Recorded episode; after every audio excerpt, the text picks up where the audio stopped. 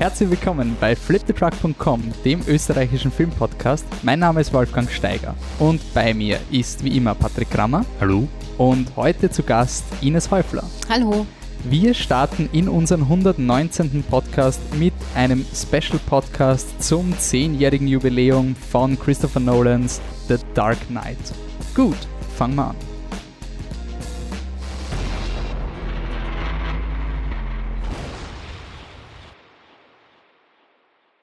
Ja, danke, dass ihr heute hier seid. Ähm, wir sind hier, um 10 Jahre Dark Knight zu feiern. Das feiern wir, indem wir den dritten Special Podcast in der Folge machen. Wir haben die Film-WM abgehandelt. Nur Anmerkung, mein Leben als Zucchini ist Film-WM-Meister. Es war ein knappes Rennen. Es war eine Stimme, die entschieden hat. Casablanca, Platz 2. Da möchte ich mich noch einmal ganz herzlich bedanken bei allen Teilnehmerinnen und Teilnehmern. Ähm, ihr habt es da regelmäßig abgestimmt. Ähm, der Patrick hat im Endeffekt recht gehabt. Ich habe nicht geglaubt, dass das, dass das so lang zieht. Habe ein bisschen Angst gehabt, dass das den Leuten zu fad wird.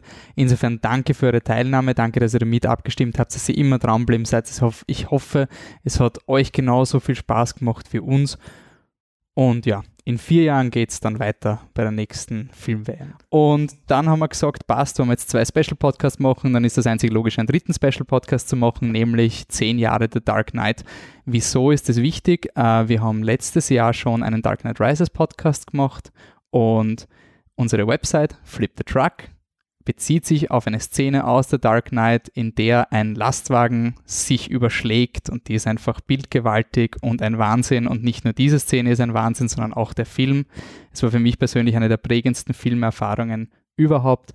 Und deswegen freue ich mich, dass der Patrick hier ist, der, mit dem ich ja schon oft über Batman geredet habe. Und wir haben es letztes Mal schon gesagt, wir brauchen jemanden, ich meine, wir sind zwei, zwei Batman-Nerds und wir sehen Best Film ever. Scheiße, unsere Meinung ist nichts wert. Wir brauchen da jemanden, der professionell ist und der sagt, ich bin Profi und eure Meinung ist richtig. Und deswegen haben wir die Ines hier eingeladen. Ja, äh, danke schön, dass ihr mich in diese Funktion eingeladen habt. Äh, Ines, vielleicht kennt ihr ein paar von unseren Fantastic Podcasts, wo du schon einmal zu Gast war. Bitte stell dich nochmal vor. Ja, mein Name ist Ines Häufler und ich bin Filmdramaturgin und berate Autorinnen und Autoren und Produktionsfirmen dabei, ihre Drehbücher noch besser zu machen. Und da habe ich natürlich viel Erfahrung, weil ich mache das seit 15 Jahren darin, Drehbücher zu analysieren und zu schauen, warum ist was spannend, wie wird es spannender, äh, wie funktionieren Figuren und wie funktionieren Emotionen in Filmen. Es ist eine rein beratende Funktion. Auf Englisch heißt das Ganze Script Consulting. Also da steckt auch schon das Beraten drinnen. Ich schreibe selber nicht, das ist Aufgabe von Autorinnen und Autoren. Da würde man sich sonst eh ins Gehege kommen und dann gibt's böses Blut und das möchte ich nicht. Ich finde auch zum Schreiben für mich als Kreative jetzt Drehbücher nicht so spannend. Das ist nicht unbedingt das Format, wo ich mich verwirklichen will. Also passt es dann ganz gut. Okay. Und die Story, die wir heute analysieren, ist The Dark Knight. Ähm, Starten wir mal in den Film. 2008 ist er rausgekommen. Ich habe versucht, das irgendwie so zu timen, dass es mit dem Jahrestag übereinstimmt. Man findet 50 unterschiedliche Anniversaries. Also seit einer Woche posten alle Websites. Heute, vor zehn Jahren ist es passiert, je nachdem, ob es die Weltpremiere war oder die US-Premiere. In Österreich ist er, glaube ich, ewig spät rausgekommen. Ich glaube, im August erst oder so. Im Juli war er dann schon in, in Amerika und Ende August oder so war er bei uns. Ähm, der Film hatte unglaublichen Hype. 2005 Batman Begins war also dieser gritty Neustart von Batman, ähm, von einem Regisseur, den man damals noch nicht so kannte, Christopher Nolan. Und es war irgendwie so dieser erste realistische, nachvollziehbare Film, wo, jemand, wo man gesagt hat, oh, Comics, die kann man ja auch irgendwie ernst nehmen. Und dann war dieser Perfect Storm mit der Fortsetzung. Der Joker kommt jetzt, der wohl bekannteste Batman-Bösewicht. Noch dazu hat man den Hype um die Heath Ledger-Performance gehabt. Hinzu kam eine brillante Marketingkampagne, die das aufgeblasen hat. Und dieser Film, ich kann mir erinnern, meine Schwester hat mir angeschaut und gesagt, du wirst nur enttäuscht werden. Also das ist nicht möglich, dass dieser Film in irgendeiner Weise an das rankommt, was du erwartest. Ähm, ich habe den Film im Kino gesehen, war unglaublich beeindruckt und das hat sie eingebrannt. Äh, wie habt ihr den Film beim ersten Mal gesehen, Ines? Wie war das? Ähm, Ja, für mich ist ja, ist ja super, sind Superheldenfilme was Spezielles, weil ich habe als Kind oder als Jugendliche nie Superhelden-Comics gelesen. Das war, gab's in meinem Repertoire sozusagen nicht. Und für mich war das ehrlich gesagt mit dem, da war ich damals mit dem alten Vorteil behaftet. Äh, das ist irgendwie so was Nerdiges und so was Überzogenes und das ist eine Welt, in der ich mich nicht auskenne und in die ich nicht rein kann oder so. Und dann kam eben Batman Begins und dann eben Batman The Dark Knight und mich hat's aus den, aus den Socken kaut. Also ich war extrem begeistert. Ich habe ihn damals im Kino gesehen, kann mich aber nicht mehr genau erinnern, wo, wann, wie, was. Aber der Film ist bei mir so hängen geblieben, dass ich ihn dann, sobald er auf DVD raus war, damals war das ja mit dem Streamen alles noch nicht so, habe ich ihn dann immer im Unterricht verwendet, weil ich auch an Unis und Fachhochschulen Drehbuch unterrichtet habe und es manchmal auch noch tue. Und ich habe da immer Szenen aus Batman The Dark Knight dann vorgespielt, weil das so wahnsinnig gute Drehbucharbeit ist. Okay, wir kommen dann noch ins Detail hinein. Patrick, was war dein erster Eindruck von Dark Knight? Ja, also bei mir hat's. Ich war 16 und es ist Batman Begins rauskommen und ich habe mir gedacht, so Batman, nein, also pff, ich bin 16, das letzte, was war, war Batman und Robin. Das brauche ich echt nicht noch einmal den bunten Blödsinn, ich bin jetzt viel zu erwachsen. Und dann habe ich Batman Begins nicht geschaut, weil ich mir gedacht habe, das, das ist sicher Blödsinn. Und habe dann irgendwie kurz vor Dark Knight dann doch die DVD gefunden von Batman Begins und habe ihn angeschaut zum ersten Mal und war so, okay, verdammt, ist doch geil. Muss ich wohl weiterschauen. Dann war kurz danach war dann halt Dark Knight im Kino und es war, also ich habe den Wolfi schon gekannt und der Wolfi war schon sehr gehypt und er hat nicht aufgehört zum Reden und Dark Knight, Dark Knight, das wird so geil, das wird so geil. Also ein Wolfi, eh, beruhig dich, alles wird gut. Es wird ein schöner Film, mit Sicherheit bitte atme in das Sackerl. und äh, ja, dann hast du ihn schon gesehen, weil du warst im Ausland, ihn extra anschauen und dann Also ich habe zufällig einen London-Urlaub geplant gehabt, um die, um, um, die Zeit her. Ja, nein, es war eindeutig wegen Tag Nights. Und dann warst du zurück und hast gesagt, dass es wirklich so geil ist und das Happy und dann ist natürlich der Hype bei uns auch gestiegen und dann waren wir mit dir zusammen im Kino. Das war wirklich, wirklich super. Also der Film war einfach großartig und war ein schönes Erlebnis. Ähm, ich finde es halt nur wirklich spannend, eben durch diese, durch diese Hype.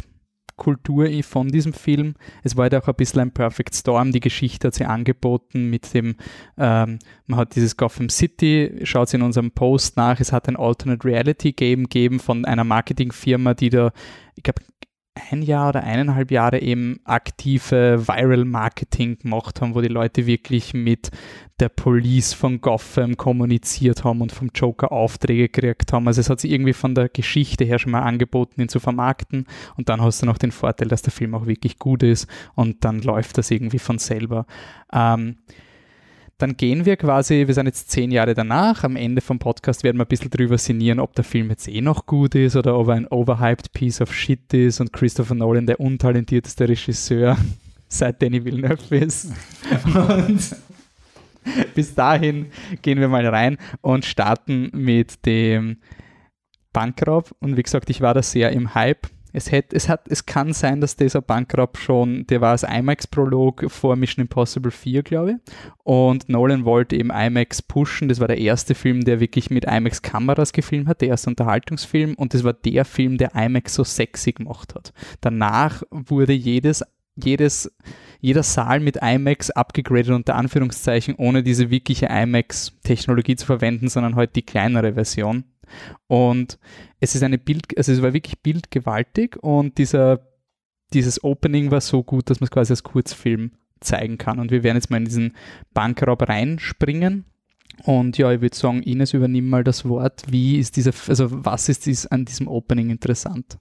Ähm, es beginnt sehr klassisch, wie man es aus der amerikanischen Drehbuchschule kennt, Start with a Bang Und das tut's ja auch gleich in den ersten Sekunden. Also wir fahren ja da so langsam auf dieses Hochhaus zu und auf einmal macht's Krach und eines dieser, dieser verspiegelten Fenster oder diese Wand quasi springt raus. Und dann hat's sofort von 0 auf 100 ein irrsinniges Tempo. Und was aber für mich diese Bankraubszene so besonders macht, ist, dass es in den ersten Sekunden eigentlich schon oder in den ersten zwei Minuten das emotionale Thema des Films etabliert. Jetzt soll ich vielleicht einen kleinen Exkurs machen, was das emotionale, was ein emotionales Thema ist, wenn ich schon da in meiner Drehbuchfunktion sprechen kann.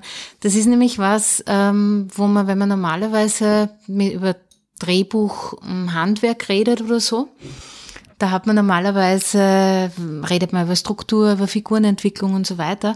Aber nicht so schnell als erstes über das emotionale Thema. Und das ist was, was ich aber total wichtig finde, dass es ein starkes Thema gibt, wo ich als Zuschauerin dann sagen kann, so, ma, ich weiß, wie sich das anfühlt oder das ist mir im Leben auch schon mal begegnet.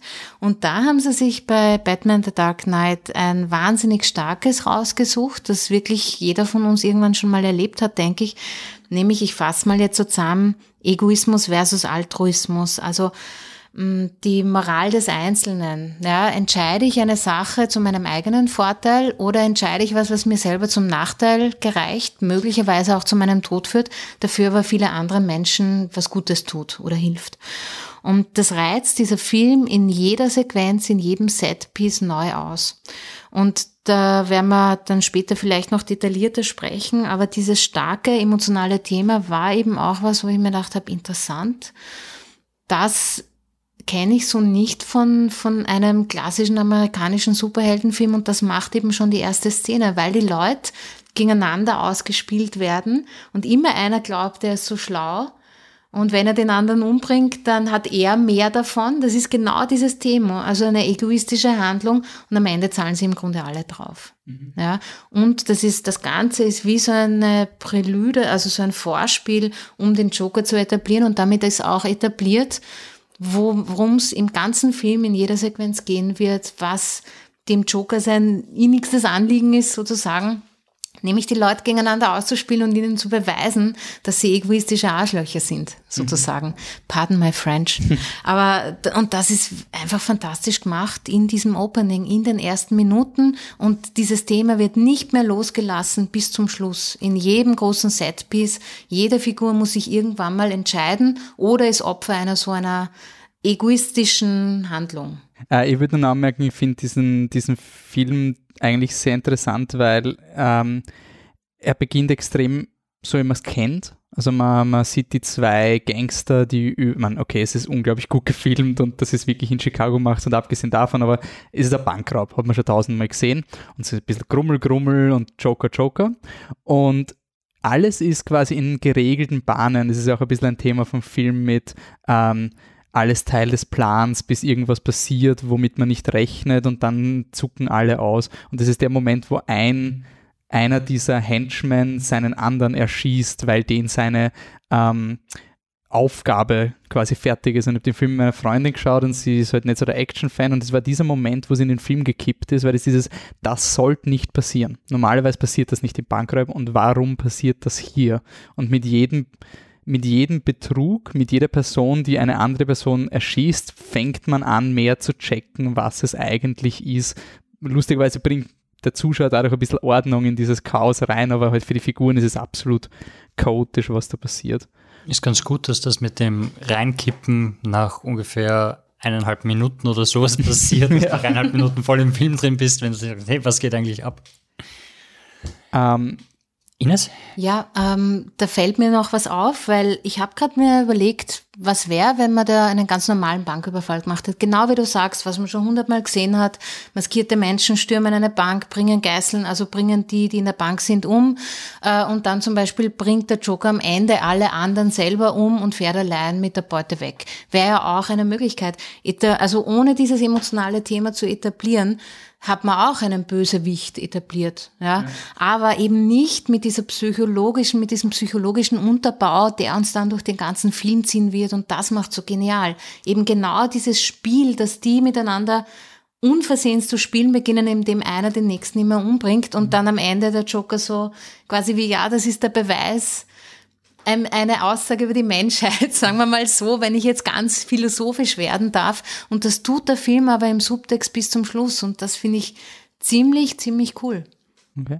Ähm, man kann sich da echt verlieren. Also ich will es jetzt nicht im Podcast erklären, aber ich äh, als, als Literatur für nachher schaut mal das Pirate Game nach oder Game Theory. Das sind alles quasi mathematische Beschreibungen von so Situationen, wo jemand glaubt, er ist im Nachteil. Also zum Beispiel alle Gangster beschweren sich zu Beginn, hey, wir müssen das auf fünf aufteilen. Und sagt ein Gangster, ja, nein, durch sechs, weil der Chef, der schneidet ja auch mit, obwohl er nicht dabei ist. Also es wird etabliert, sie sind unzufrieden mit der Anfangssituation, sind aber trotzdem bereit weiterzumachen. Und das ist quasi der erste Hinweis, dass eine, einige in dieser Partei mehr Informationen haben und deswegen mitmachen, weil sie wissen, ich habe einen größeren Vorteil und das wissen die anderen aber nicht, weil ich ihnen reinscheiß und so. Also das ist dann echt, das ist anscheinend bei mehreren Szenen kann man das nachlesen. Shoutout Game Theory, Pirate Game. Viel Spaß beim Lesen. Also wenn man so ein starkes Thema hat und das eben dann jede Figur damit konfrontiert, aber auf unterschiedliche Weise. Jeder geht mit dieser Situation anders um. Ja? Und das haben wir ja dann auch wie in so einem Dreieck. Wir haben einerseits den Habitent, ähm, der ja anfängt am Anfang mit dem Batman zusammenzuarbeiten und die ziehen ja an einem Strang, aber dann gibt's eine irrsinnige Fallhöhe, weil Dent ja zu Two-Face wird. Und äh, er genau das Gegenteil oder auf die andere Seite tritt und das auf die Seite des Chaos tritt, auch indem er immer eine Münze wirft. Er, er überlässt die Kontrolle von Situationen, später über Leben und Tod auch, einem Münzwurf. Mhm. Ja, das würde ja Batman nie machen, weil Batman steht ja für die gute Seite, für die kontrollierte Seite, der will das Böse kontrollieren und so weiter. Und so wird dieser Konflikt zwischen Chaos und Ordnung oder Egoismus und Altruismus dann eigentlich auch verlagert in so eine, diese Dualität in die Figuren Batman und Harvey Dent rein. Ist aber wieder eigentlich bloß ein Spiegel, nicht bloß, es ist ein guter Spiegel des emotionalen Themas in der Figurenkonstellation. Auch Harvey Dent und Two-Face an sich, weil Harvey genau. Dent am Anfang war auch immer jemand, der alles kontrolliert hat, der die Münze geworfen hat, die aber manipuliert ist. Das heißt, er hat mhm. immer gewusst, was rauskommt und hat so immer die Kontrolle behalten können. Und am Ende hat er dann wirklich die Kontrolle quasi komplett abgeben und, und lässt halt Zufall und Chaos regieren. Genau, und äh, genau äh, das macht die Figur nämlich zu einer wahnsinnig spannenden Figur. Wie ich aber im Vorfeld jetzt so mitgekriegt habe, es gibt Menschen, die sagen, ob Harvey Dent nicht der Ideal oder der eigentliche Protagonist ist, da muss ich sagen, bin ich dann so im Kopf durchgegangen, so Moment. Äh, jetzt schauen wir mal, könnte der ein Protagonist sein? Was habe ich was hier ist, übersehen? Äh, ja. Filmtechnisch, was ist eigentlich, woher weiß ich, woher kann ich sagen, dass jemand ein Protagonist ist, wenn ich mir jetzt einen Film anschaue? Was sind die Werkzeuge oder die, mhm. die Indizien?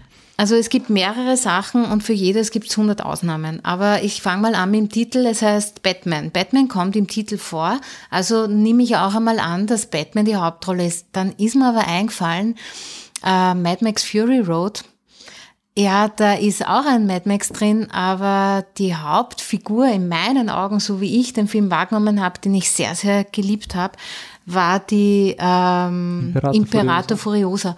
Und das, also da kann es schon einmal nicht dran hängen, aber trotzdem, wir steigen, wir, also es wird der, der Bösewicht, der Antagonist etabliert, aber dann sind wir gleich beim Batman.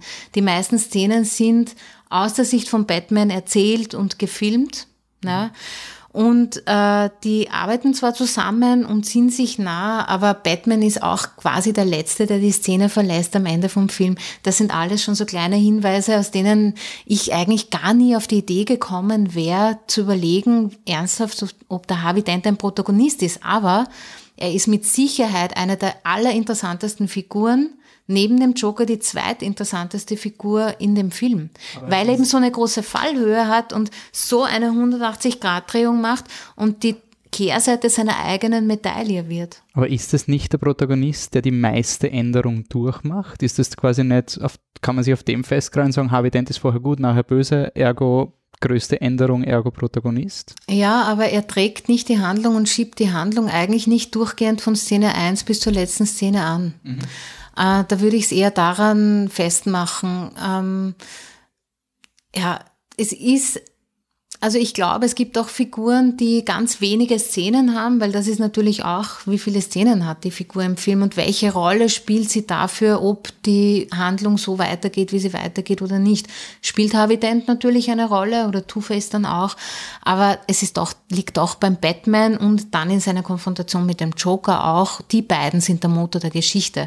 Also das wäre für mich auch wieder ein, noch ein weiterer Hinweis darauf, dass ich jetzt dem Harvey Dent nicht den Protagonistenstatus zuschreiben würde.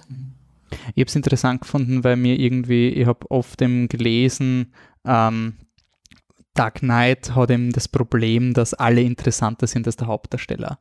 Und ähm, Batman jetzt quasi, du hast diesen Film, Batman ist in seiner Prime. Er ist jetzt eigentlich, er beweist in diesem Film, dass er incorruptible ist. Also erlaubt er in meinen Augen halt eben wenig Spielraum. Er darf natürlich zweifeln, aber eigentlich, wenn er der Held ist, dann darf er jetzt eben nicht so wie Harvey Dent mal einen, einen mental beeinträchtigten Menschen foltern. Man Batman geht auch zu weit mit, den, mit der Folter von, von dem Mafia-Boss. Das ist auch ein bisschen sein Spiegel.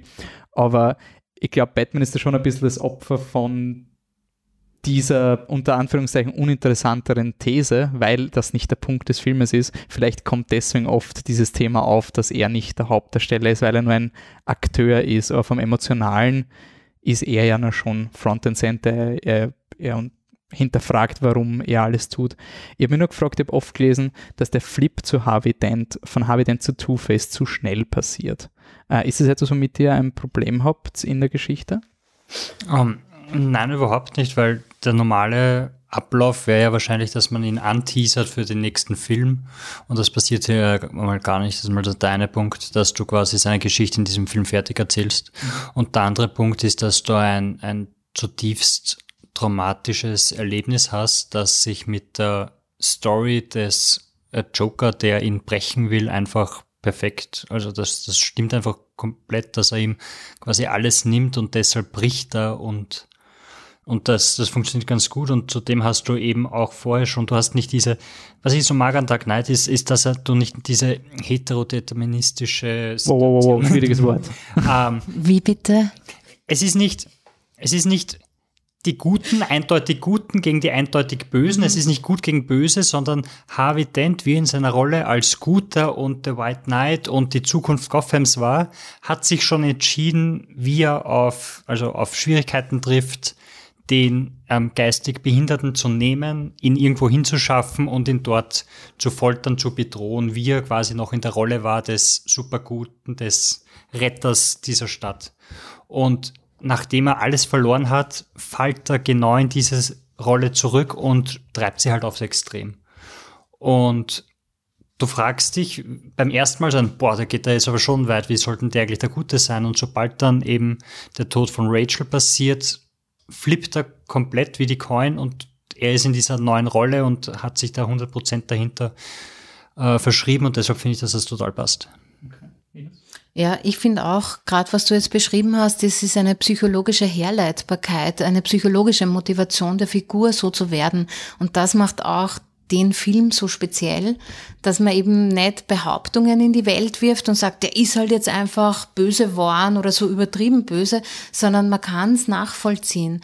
Und man kann überhaupt in diesem Universum, weil es so realistisch und rausgehoben ist und rausgehoben ist aus diesem, aus dieser grellen Comic-Welt oder dieses Vorteils, der grellen Comicwelt kann man die Figuren als echte Menschen wahrnehmen und psychologisch dann eben auch verstehen.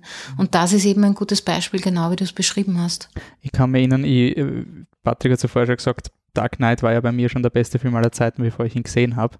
Ähm, ist dann auch wirklich na, zumindest Platz 2 geworden. Ähm, aber äh, es war irgendwie bei, bei diesem Film so interessant. Ich habe meine größte Angst war, in den Film zu gehen und zu sagen, der Film ist ein Wahnsinn. Phänomenal. Jetzt muss ich auf den dritten Teil warten, wenn Two-Face kommt, weil diese Handlung noch offen ist. Das war meine größte Angst, zu wissen, ich könnte den perfekten Batman-Film bekommen und dann dieses Versprechen, hey, im dritten Teil versauen wir es. Kannst du dich noch an Spider-Man 3 erinnern? Yeah, it's gonna happen again. Kannst du dich noch erinnern, wie du dich gefreut hast auf Venom? Ja, yeah, das machen wir nochmal. Und das habe ich so angenehm gefunden von Dark Knight, dass du eben dieses, diesen Abschluss hast, dass du einen Bösewicht oder ist ein Bö wurscht, irgendjemanden fehlgeleiteten heute etablierst zum Schluss, aber nicht für Interesse des Universes, sondern für Interesse der thematischen Aussage vom Film. Und wenn die Aussage Harvey, also Nolan hat selber auch gesagt, er hat deswegen Harvey Dent getötet, was ihm auch viele Comic-Fans zu Unrecht nicht vergeben, äh, weil du irgendwann aufhörst, mit ihm Mitleid zu haben. Wenn der jetzt zehn Jahre lang am zweiten, zweiten, die zweite Bank auf der zweiten Straße überfällt, irgendwann sagst, ja eh schön wegen Rachel, aber es reicht dann langsam.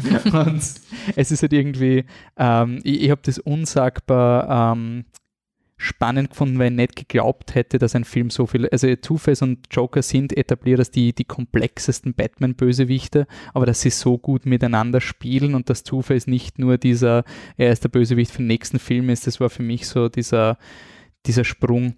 Ich habe am Anfang halt wirklich Schwierigkeiten gehabt mit diesem, dass er, dass er halt wirklich in diesen Supervillain Modus geht. Ich glaube, ähm, als Publikum haben wir immer ein Problem mit Kinder bedroht werden.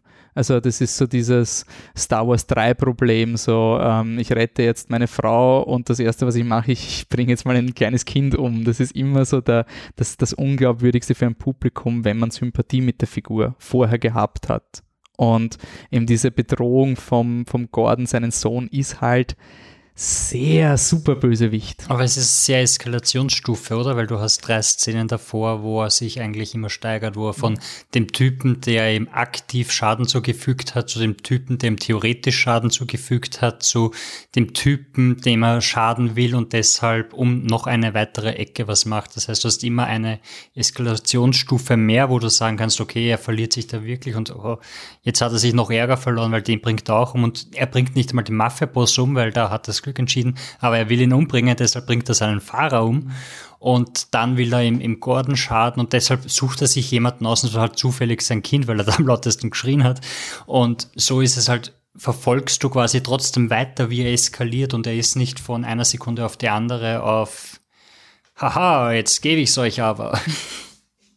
Ich finde nur, ich find, was ich spannend finde, ist, was der Patrick vorher gesagt hat mit der Münze. Es wirkt halt wie jemand, der ein bisschen die Realität verleugnet. Also der ein bisschen so tut, ja, es gibt zwei Seiten, aber eigentlich nicht.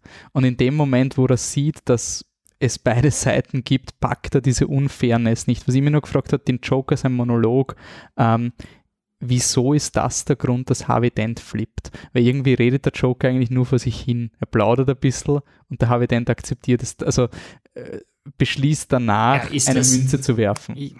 Hat es danach, also die Münze zu werfen vielleicht, aber war nicht die Szene davor mit dem Gordon schon so, wo er sagt, du wirst es noch bereuen, die, wo er eigentlich schon gebrochen war und dann nur noch den letzten Push kriegst. Aber ist es dann quasi diese Korruptionsschiene, dass er sagt, ihr habt immer noch diesen Regeln gespielt, alle anderen nicht, jetzt spiele ich auch nach den geschissenen Regeln. Es so ist, mir ist aufgefallen, also aufgefallen, ich habe den Figuren äh, unterschiedliche Rollen zuweisen können, wenn du ihn schaust. Und du kannst Harvey Dent diese idealistische Rolle zuordnen. Also er ist wirklich der absolute Idealist im Vergleich zu, zu James, äh, zu Gordon, der der Realist ist, der im Status quo ist. Also in der ersten Szene, wo die beiden aufeinandertreffen, sagt der Harvey Dent so ein you work with scum like Ramirez and, and Würz oder so irgendwas. Also mit, du arbeitest mit korrupten Polizisten, von denen ich weiß, dass sie korrupt sind. Ich konnte es noch nie beweisen. Und der andere sagt, der Gordon sagt so, ich habe mit dem, was ich habe, weil sonst hätte ich nichts. Und was soll ich dann machen? Mhm. Und das ist einfach dieser, das, das Status quo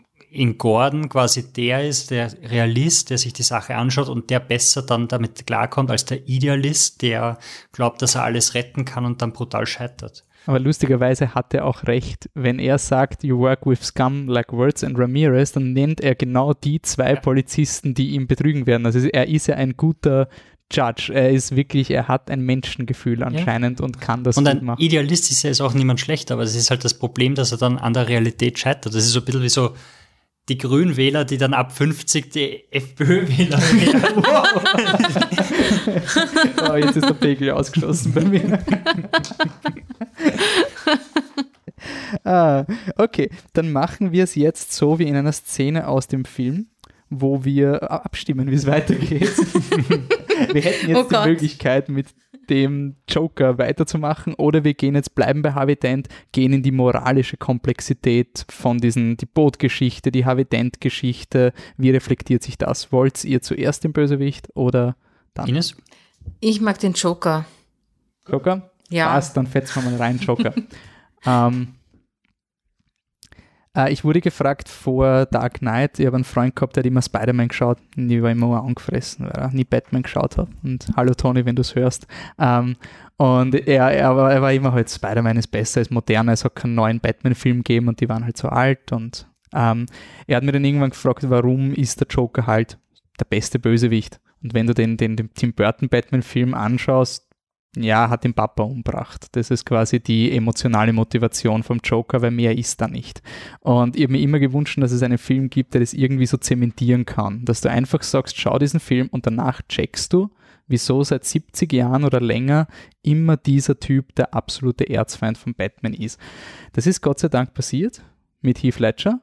Äh, sehr tragische Geschichte leider. Es war wirklich so ein ein extremer Sucker Punch. Ich weiß nicht, ob ihr emotional involviert wart, also ob ihr Heath Ledger vorher schon verfolgt habt. Ines, hast du schon in einem Radar gehabt? Ähm, war nicht Brokeback Mountain vorher, ja. der kam auch vorher raus. ja, ja, also der da, war schon, er wurde gecastet nach Brokeback genau, Mountain. und der war sogar zwei, drei Jahre vorher oder so, Ja, so glaube ich. sechs war er, glaube ich. Genau, und da hatte ich Heath Ledger dann sehr stark auf dem Radar und als extrem guten, sich einfühlenden Schauspieler. Und jetzt fällt mir gerade ein, dass ich mich sogar erinnern kann, wie dann diese Nachricht kam.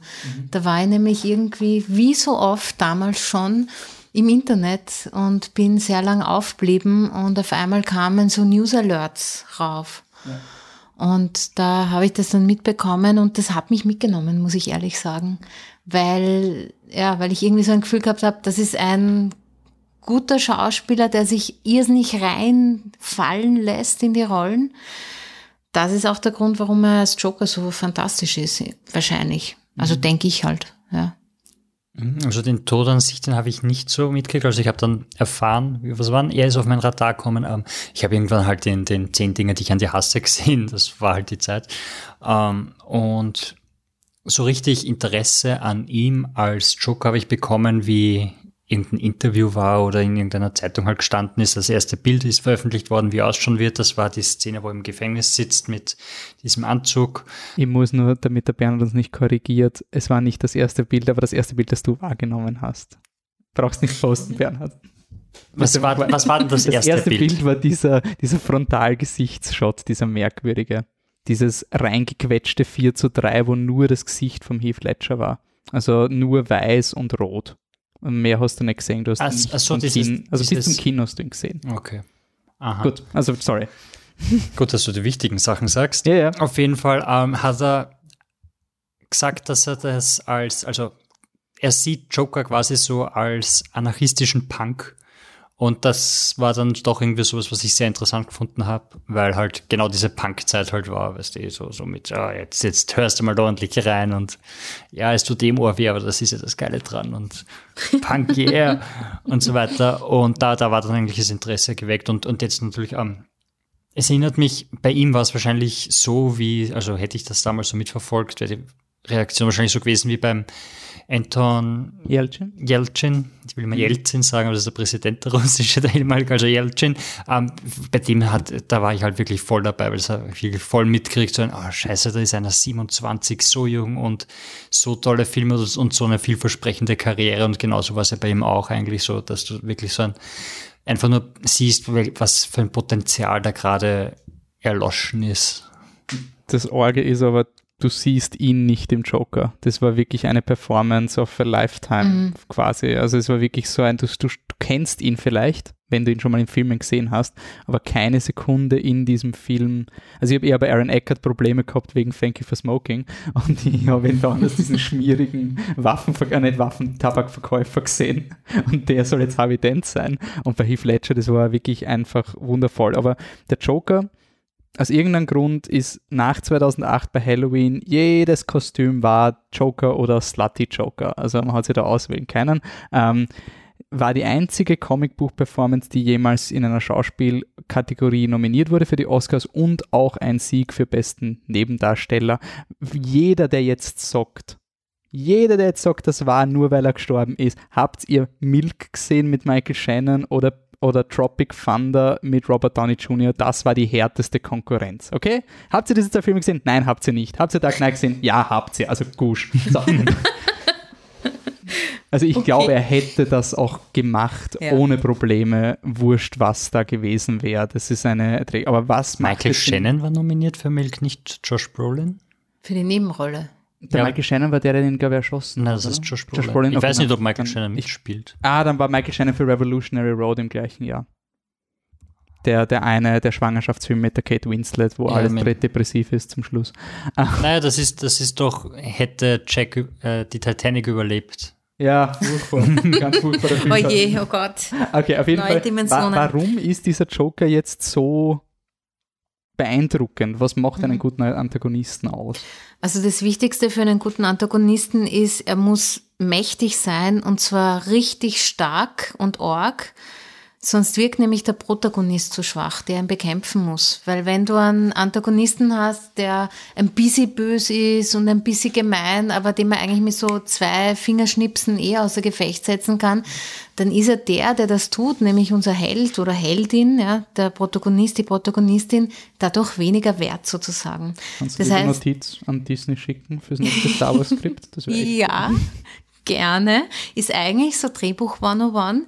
Und äh, da schiebe ich jetzt so eine kleine Nachricht ein an alle Drehbuchschreiberinnen und Schreiber da draußen, vor allem die, die anfangen, weil das ist mir in den vielen Jahren schon jetzt sehr oft auf den Tisch gekommen. Es ist ein interessantes Phänomen, dass wenn man Anfängerin ist oder Anfänger beim Drehbuchschreiben, da traut man sich so nicht richtig. Und da hat man immer so wahnsinnig viel Mitleid mit seinen Figuren. Und dann traut man sich, die Bösen nicht richtig böse zu machen und man traut sich, die Protagonisten und Protagonistinnen nicht richtig leiden zu lassen. Und deswegen meine Botschaft an euch, seid nicht zu lieb zu euren Figuren, sondern seid voll gemein und genießt das, dass die Helden und Heldinnen richtig kämpfen müssen für ihr gutes Ende und dass die Protagonisten, äh, die Antagonisten, die Bösen, ähm, richtig, richtig böse sein können und sollen und es auch den Protagonisten richtig einschenken dürfen, damit die ordentlich Arbeit haben, damit das Happy End nachher kommt. So, Durchsage Ende, das war mir ein Anliegen. Mhm.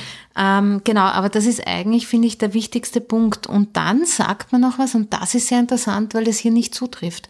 Man sagt auch immer, dass ein, so böse der auch sein soll, er muss irgendwie menschliche Züge haben, damit wir ihn nachvollziehen können. Das kommt dann zu so merkwürdigen Situationen, die wir kennen, wenn der böse Mafia-Boss ganz lieb eine Katze streichelt. Ja, das wenn ist der so. Thanos eh seine Tochter lieb hat. Ja, das ist so, das sind so die, die, ähm, ja, diese Klischees eigentlich schon, die mittlerweile auch zu Bösewichtern dazugehören.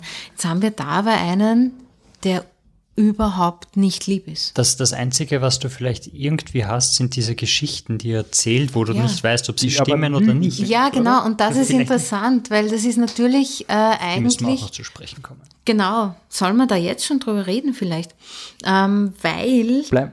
Ja. Also wir haben abgeschlossen, äh, ist das der, der Grund, um einen guten Antagonisten zu haben? Also er aus irgendeinem Grund funktioniert es beim Joker oh, trotz des Mangels ja. an Empathie. Genau, aber der Joker, er ist eben immer einen Schritt voraus, er denkt immer einen Schritt voraus, er ist auch immer einen Schritt voraus, er ist immer schwerer und schwerer ja, zu fassen. Er ist immer klar überlegen, oder? Also du hast, genau. und selbst sobald du glaubst, so, ah, jetzt haben die Guten diesen einen Punkt gemacht, kommt so kurz danach so der, nein, auch jetzt nicht, nicht einmal jetzt. Kritische Frage, wieso mhm. geht mir das nicht am Arsch bei Dark Knight? Weil man, man könnte es ja durch den Kakao ziehen und sagen, ah, okay, und der Joker, und dann hat er wieder was geplant und dann hat Weil er wieder... Er so schlau ist vielleicht. Also in meinen Augen, das, der macht ja smart. Das ist ja nicht dumpf und dumm und brutal, mhm.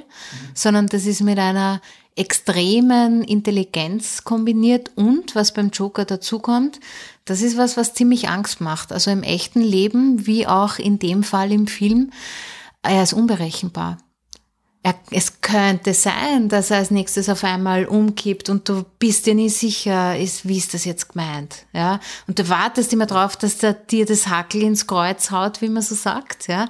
Aber du weißt es nicht sicher, weil es ist komplettes Chaos. Es ist komplett unberechenbar, was der nächste Einfall ist, wie er dich bedrohen wird und ob er nicht vielleicht eh dann kurz nett ist, aber du darfst ihm nie vertrauen. Und das macht die Figur so unheimlich in meinen Augen. Auch weil er so sprunghaft ist, oder? Genau. Also du hast, du hast mehrere Sequenzen im Film, wo er dann einfach seine Meinung ändert und sagt so, Genau. hey, ich habe zwar gesagt, ich will, dass Batman sagt, wer er ist, aber das ist jetzt doch langweilig, deshalb bringt stattdessen den um.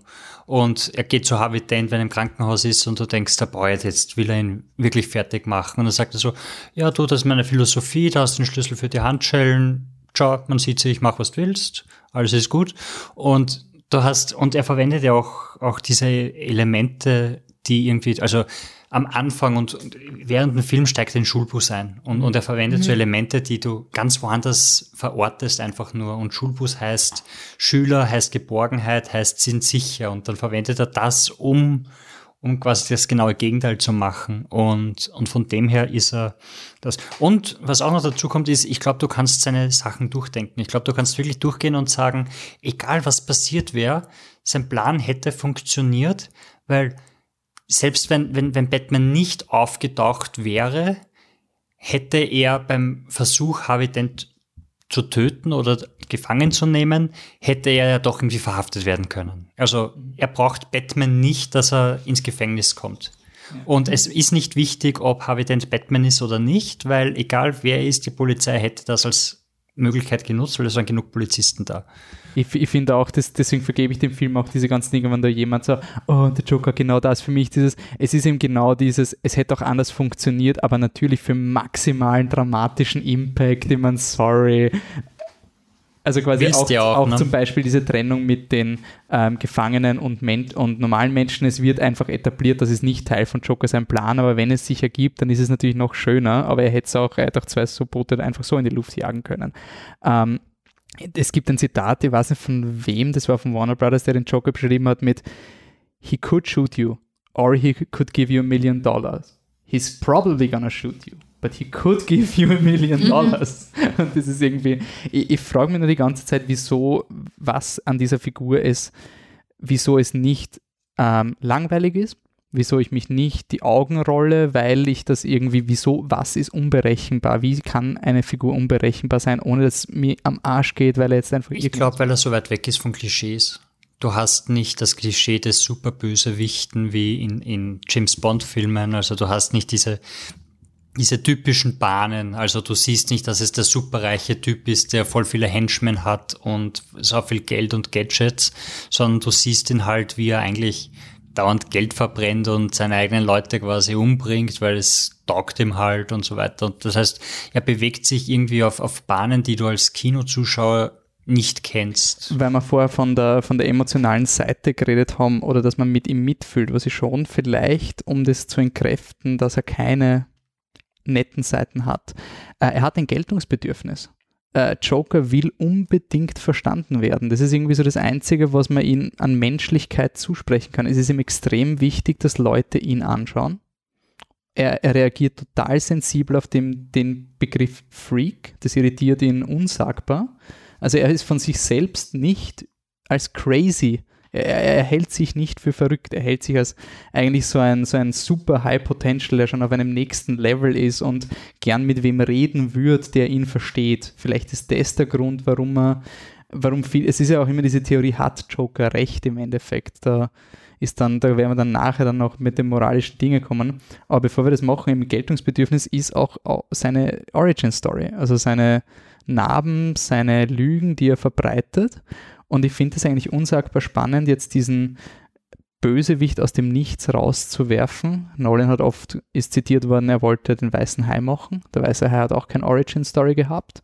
Und das ist dieser krasse Gegensatz zum Tim Burton, der eigentlich den, ähm, ich unterstelle dem Burton halt schon, dass er den Joker runtergebrochen hat auf den banalsten, für jeden verständlichsten Konflikt, den es gibt, nämlich hat meine Eltern umgebracht. Das, da, da ist das jeder dabei, jeder checkt, warum das der Erzfeind ist. Und Nolan hat irgendwie halt eigentlich ein extrem abstraktes Thema von einem willkürlichen Bösewicht, der der intimste Feind des Helden wird, aufgearbeitet. Und es funktioniert anscheinend irgendwie. Also diese zwei Geschichten, die er da erzählt. Ähm, ich finde es so spannend, dass er die auf die Person abstimmt, der er es erzählt. Also er erzählt diesem Macho, Alpha-Male, Gangster-Boss, der sofort quasi Kontrolle haben will und dem sagt, dass er im Vergleich zu ihm gar nichts ist und dass er ihn fertig macht und umbringen wird und I will teach you some manners. Dem erzählt er die Geschichte vom, vom abusive Father, der ihn da irgendwie zusammengeschlagen hat und dann diese Narben verpasst hat und der Frau, die, die aufsteht, damit er aufhört, andere Leute zu mobben, quasi in dieser, in der Hochhausszene, der erzählt er dann die Geschichte von, von seiner Frau und wo er nur einfühlsam sein wollte und sich deshalb diese Narben verpasst. Das heißt, er, er versteht die Leute ihm gegenüber, was du vorher schon gesagt hast, und stimmt seine Geschichten dann quasi auf irgendwas ab, damit sie quasi irgendein Verhältnis zu ihm aufbauen können dadurch. Und das ist eben auch, was ich interessant finde, da wird keine Origin Story behauptet und die wird dann mühsam als Info in einem Infodialog vermittelt, mhm. sondern es wird benutzt und auch die Tatsache, dass es mehrere gibt und dass beide wahrscheinlich gar nicht stimmen, sondern nur eine weitere psychologische Manipulation sind, das wird benutzt für die Geschichte um die Geschichte voranzutreiben oder um die Figur weiter zu erzählen. Und das ist natürlich auch sehr smart, weil man es mit der großen Charaktereigenschaft vom Joker verknüpft, nie, dass man nie sicher ist, kann er ihm trauen, hat er die Wahrheit gesagt, was ist der nächste Schritt, welche Geschichte kommt jetzt als nächstes. Mhm. Und äh, ich glaube, das ist aber auch, warum man bei der Figur auch dran bleibt, weil man vielleicht dann hofft, jetzt erwischt sind und er muss einmal Farbe bekennen und das zeigen, was hinter der Maske ist. Mhm. Und darauf wartet man ja immer, dass Batman ihn dazu bringt, das zu tun. Gleichzeitig weiß ich oder merke ich, er hat eben ein Anliegen. Er will die Botschaft rüberbringen und er will Batman überzeugen. Zu sagen, Euer, du hast recht, glaube ich. Das wäre, also das, das ist so, beide wollen den anderen überzeugen, dass ihre moralische Haltung sozusagen, wobei man darüber diskutieren kann, ob Joker eine moralische Haltung hat, aber die zwei Seiten einer Medaille eben sind, jeder will einen anderen überzeugen, dass seine die richtige ist und ihm was beweisen übers Menschsein. Mhm. Nämlich entweder Menschen sind sowieso alle im Grunde schlecht oder nein, es gibt überall einen Funken, der es wert ist, rausgekitzelt zu werden, weil die Menschen gut sein können. Und sie können nicht ohne einander das gegen, miteinander, ähm, gegeneinander ausspielen sozusagen oder miteinander diskutieren. Mhm. Und jetzt haben wir wieder, entschuldige, diese Ambivalenz, diese, was sich ja als Thema durchzieht, ja, Chaos versus Kontrolle, aber auch immer, du kippst immer vom einen und hoffst aufs andere und dann passiert doch wieder das eine und das verbildlichen die Figuren. Und es ist ja auch eine, eine Theorie, dass, also in Batman Begins endet ja damit, Batman Begins endet. Batman Begins endet damit, dass äh, Gordon zu Batman sagt, wenn wir schutzsichere Westen kriegen, dann kriegen die äh, Patronen, die uns durchschlagen. Wenn du auftauchst, taucht auf einmal ein Psychopath auf, der sich auch verkleidet und Calling Cards hinterlässt und zeigt ihm halt das, äh, die Karte vom Joker und so geht's weiter. Und da gibt's diese Theorie, oder es ist eine Theorie und man kann, der, der Film spricht auch immer wieder an, dass es das eine und das andere gar nicht gibt, dass das Batman quasi schuld daran ist, dass Joker auftaucht. Es ist die the immovable object versus the unstoppable force. Genau und das Ganze und dass es ein, ein Hin und Her zwischen zwei Kräften ist, die zusammen quasi dann im Endeffekt für dieses Chaos oder für diese neue Erschaffungen der neuen Ordnung quasi ähm, sorgen und dass Batman quasi nicht die Lösung ist, sondern Teil des Problems aber mhm. ist das in der Geschichte drinnen? Also eh, man kann es reininterpretieren, aber jetzt war das Absicht, weil ein Superheldenfilm will ja im Endeffekt schon diese Message vom Heldenbild transferieren. Also Dark Knight endet ja auch mit diesem, er ist der Hero und weil er der Hero ist, kann er das machen. Ja, aber, aber ich finde gerade das, weil er verliert am Ende und, und es ist zwar auf dieses, ich meine, am Ende sagen sie, because he's not a hero und er verliert und worauf er sich, und er einigt sich darauf, also er ist ja nicht diese messianische Figur, er ist ja nicht der Messias, der quasi jetzt die Schuld der Welt auf sich nimmt, um die Wahrheit gelten zu lassen, sondern er ist, er ist derjenige, der sagt, so, gebt die Schuld auf mich, damit eine Lüge existieren kann. Das heißt, er, er befreit ja nicht die Welt vor dem Bösen, sondern er ist in diesem System weiter drinnen, weil er dafür sorgen will, dass die Lüge, die, sie, die er sich ausgedacht hat mit Gordon zusammen, in dieser Welt existieren kann und dort bleibt. Das heißt, es ist ja kein Happy End. Also davon ist nichts happy und es ist ja auch nicht so, es ist auch nicht, es ist auch nicht, ist es heldenhaft quasi jetzt zu sagen, ich ich verschweige euch die Wahrheit, weil ich bin so toll und ich weiß es und ihr wisst es nicht, weil der dritte Teil geht es darum, dass er es nicht gewusst hat und dass es falsch war. Und das macht Dark Knight ja auch so cool, dass, dass er scheitert. Und mhm. er scheitert eindeutig, weil. Aber ist trotzdem, also in der, in der Gesamtfilmografie, also wenn man jetzt die, die Trilogie kurz als großes Ganzes nimmt, ist schon die Aussage, dass Batman etwas Positives ist. Ja, ja, schon. also natürlich. Schon, besonders auf, auf Batman Begins reflektiert. Ja. Also Teil ist, die Frage ist halt, wie man quasi Teil des Problems ähm, interpretiert. Aber also, ich finde, das ist ja gerade eben das Interessante. Vielleicht, äh, ich glaube nicht, dass das den Figuren in dem Moment so ständig bewusst ist während der ganzen Geschichte. Oh mein Gott, ich bin jetzt Teil des Problems und was tue ich? Das ist mehr was, was so subkutan, mhm. unterschwellig wirkt. Aber das finde ich ja total interessant und das ist auch was, was wenige Superheldenfilme, denke ich, vorher in der Form gemacht haben, einen gebrochenen Helden zu zeigen, aber den wirklich den auch zu zeigen in einer Situation, ihm dem auszusetzen, dass er vielleicht auch nicht weiß dann einen Moment lang, ja, wie tue ich jetzt? Ja, wie, wie, ich habe meine moralische Haltung, ich bringe die Leute nicht um, dafür gibt es eine Justiz und eine Polizei und so weiter, ich helfe denen nur. Aber was ist, wenn man die Möglichkeit hätte, das zu tun? Und hätte ich es nicht doch tun sollen, wie ich die Möglichkeit hatte? Ja, solche Sie, Sachen. Sie sagen sie mir auch immer wieder. Eben. Sie sagen ja auch, hey, Eben. du kennst ihn eigentlich und du hast keine Ahnung, was er will und so kannst du nicht besiegen. Und dann sagt wieder der Verbrecher so ein, hey, er hat das Spiel geändert, deshalb deine Regeln interessieren uns nicht mehr, wenn irgendwo der Joker herumläuft, der mhm. wer weiß was machen kann. Und Batman steht sich ja eigentlich damit selber im Weg, mit seinem hehren Kodex, den er da hinterher rennt. Er darf selber niemanden umbringen quasi und so.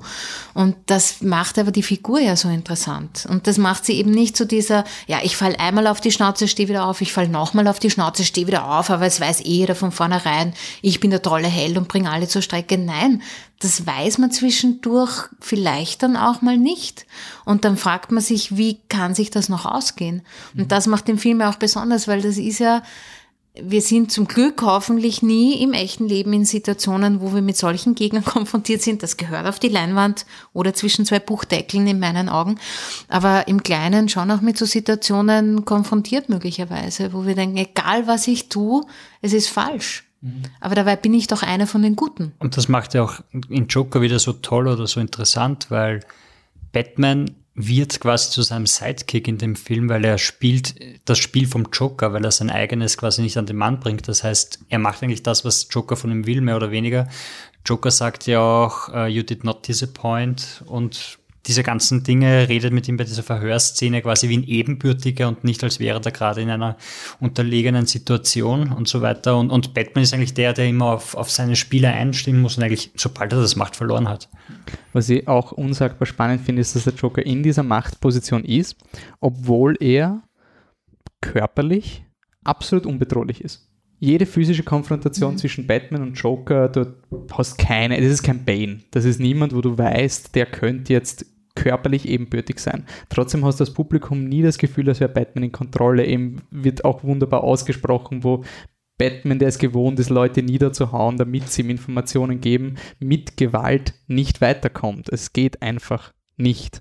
Und das finde ich so vom Kontrast her spannend, dass du einen Antagonisten hat, der dem Protagonisten physisch völlig unterlegen ist. Also so, so, er braucht die Hunde, damit der Batman kurzzeitig am Boden liegt und dann haut er ihn auf die plumpeste Art mit einem, mit einem Metallstecken nieder. Mhm. Dann verliert er, aber er, er, hat eh gewusst, dass er eh keine Chance hat. Das war für ihn eigentlich nur Zeitvertreib.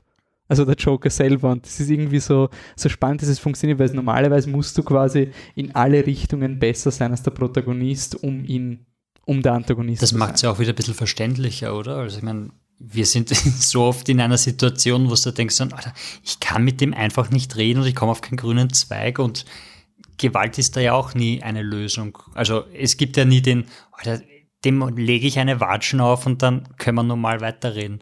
Ja, das, das passiert ja nicht im echten Leben und das ist in diesem genauso, dass du einfach dieses Gefühl der Machtlosigkeit als Protagonist hast, weil was willst du machen? Du stehst einfach an und kommst nicht weiter mit dem Typen und du hast kein Mittel und kein Werkzeug weiterzumachen. Und wisst ihr, was mir gerade auffällt, wo wir genau darüber sprechen? Ich, wir haben eigentlich es mit einem klassischen, teuren Hollywood-Film mit irrsinnig vielen Set-Pieces zu tun, wo Dinge explodieren, sich Wegen überschlagen und so weiter, aber in Wahrheit ist es ein psychologisches Kammerspiel und doch ein Psychothriller. Mhm wenn wir jetzt in dem Bereich uns bewegen, über den wir gerade sprechen, das, was zwischen Batman und dem Joker passiert, ist ein Psychokrieg. Und das könntest du theoretisch eineinhalb Stunden in einem Verhörzimmer spielen lassen auf einer Theaterbühne. Und wenn das gut gemacht ist, ist das das Spannendste der Welt und du brauchst theoretisch keine einzige Explosion. Jetzt liebe ich natürlich jede einzelne Explosion, weil ich diese Art von Kino wahnsinnig gern mag immer wieder, ja. Mhm. Aber das, und das macht den Film halt so vielschichtig und so interessant und die Figuren auch auch so reichhaltig. Ich finde halt auch dieses diese Endszene ist für mich auch, wir werden dann ganz am Ende noch dazu kommen, was man davon lernen kann. Ich würde halt nur jetzt anmerken, eben weil du Kammerspiel gesagt hast, diese letzte Szene kann man in einem Theater aufführen. Da gibt es keine Special Effects, das sind drei Männer, die miteinander reden und Hunde, die man im Hintergrund bellen hört und zwei Statisten, die in der Ecke kauen. Mehr brauchst du nicht, um das Ende von Dark Knight zu inszenieren.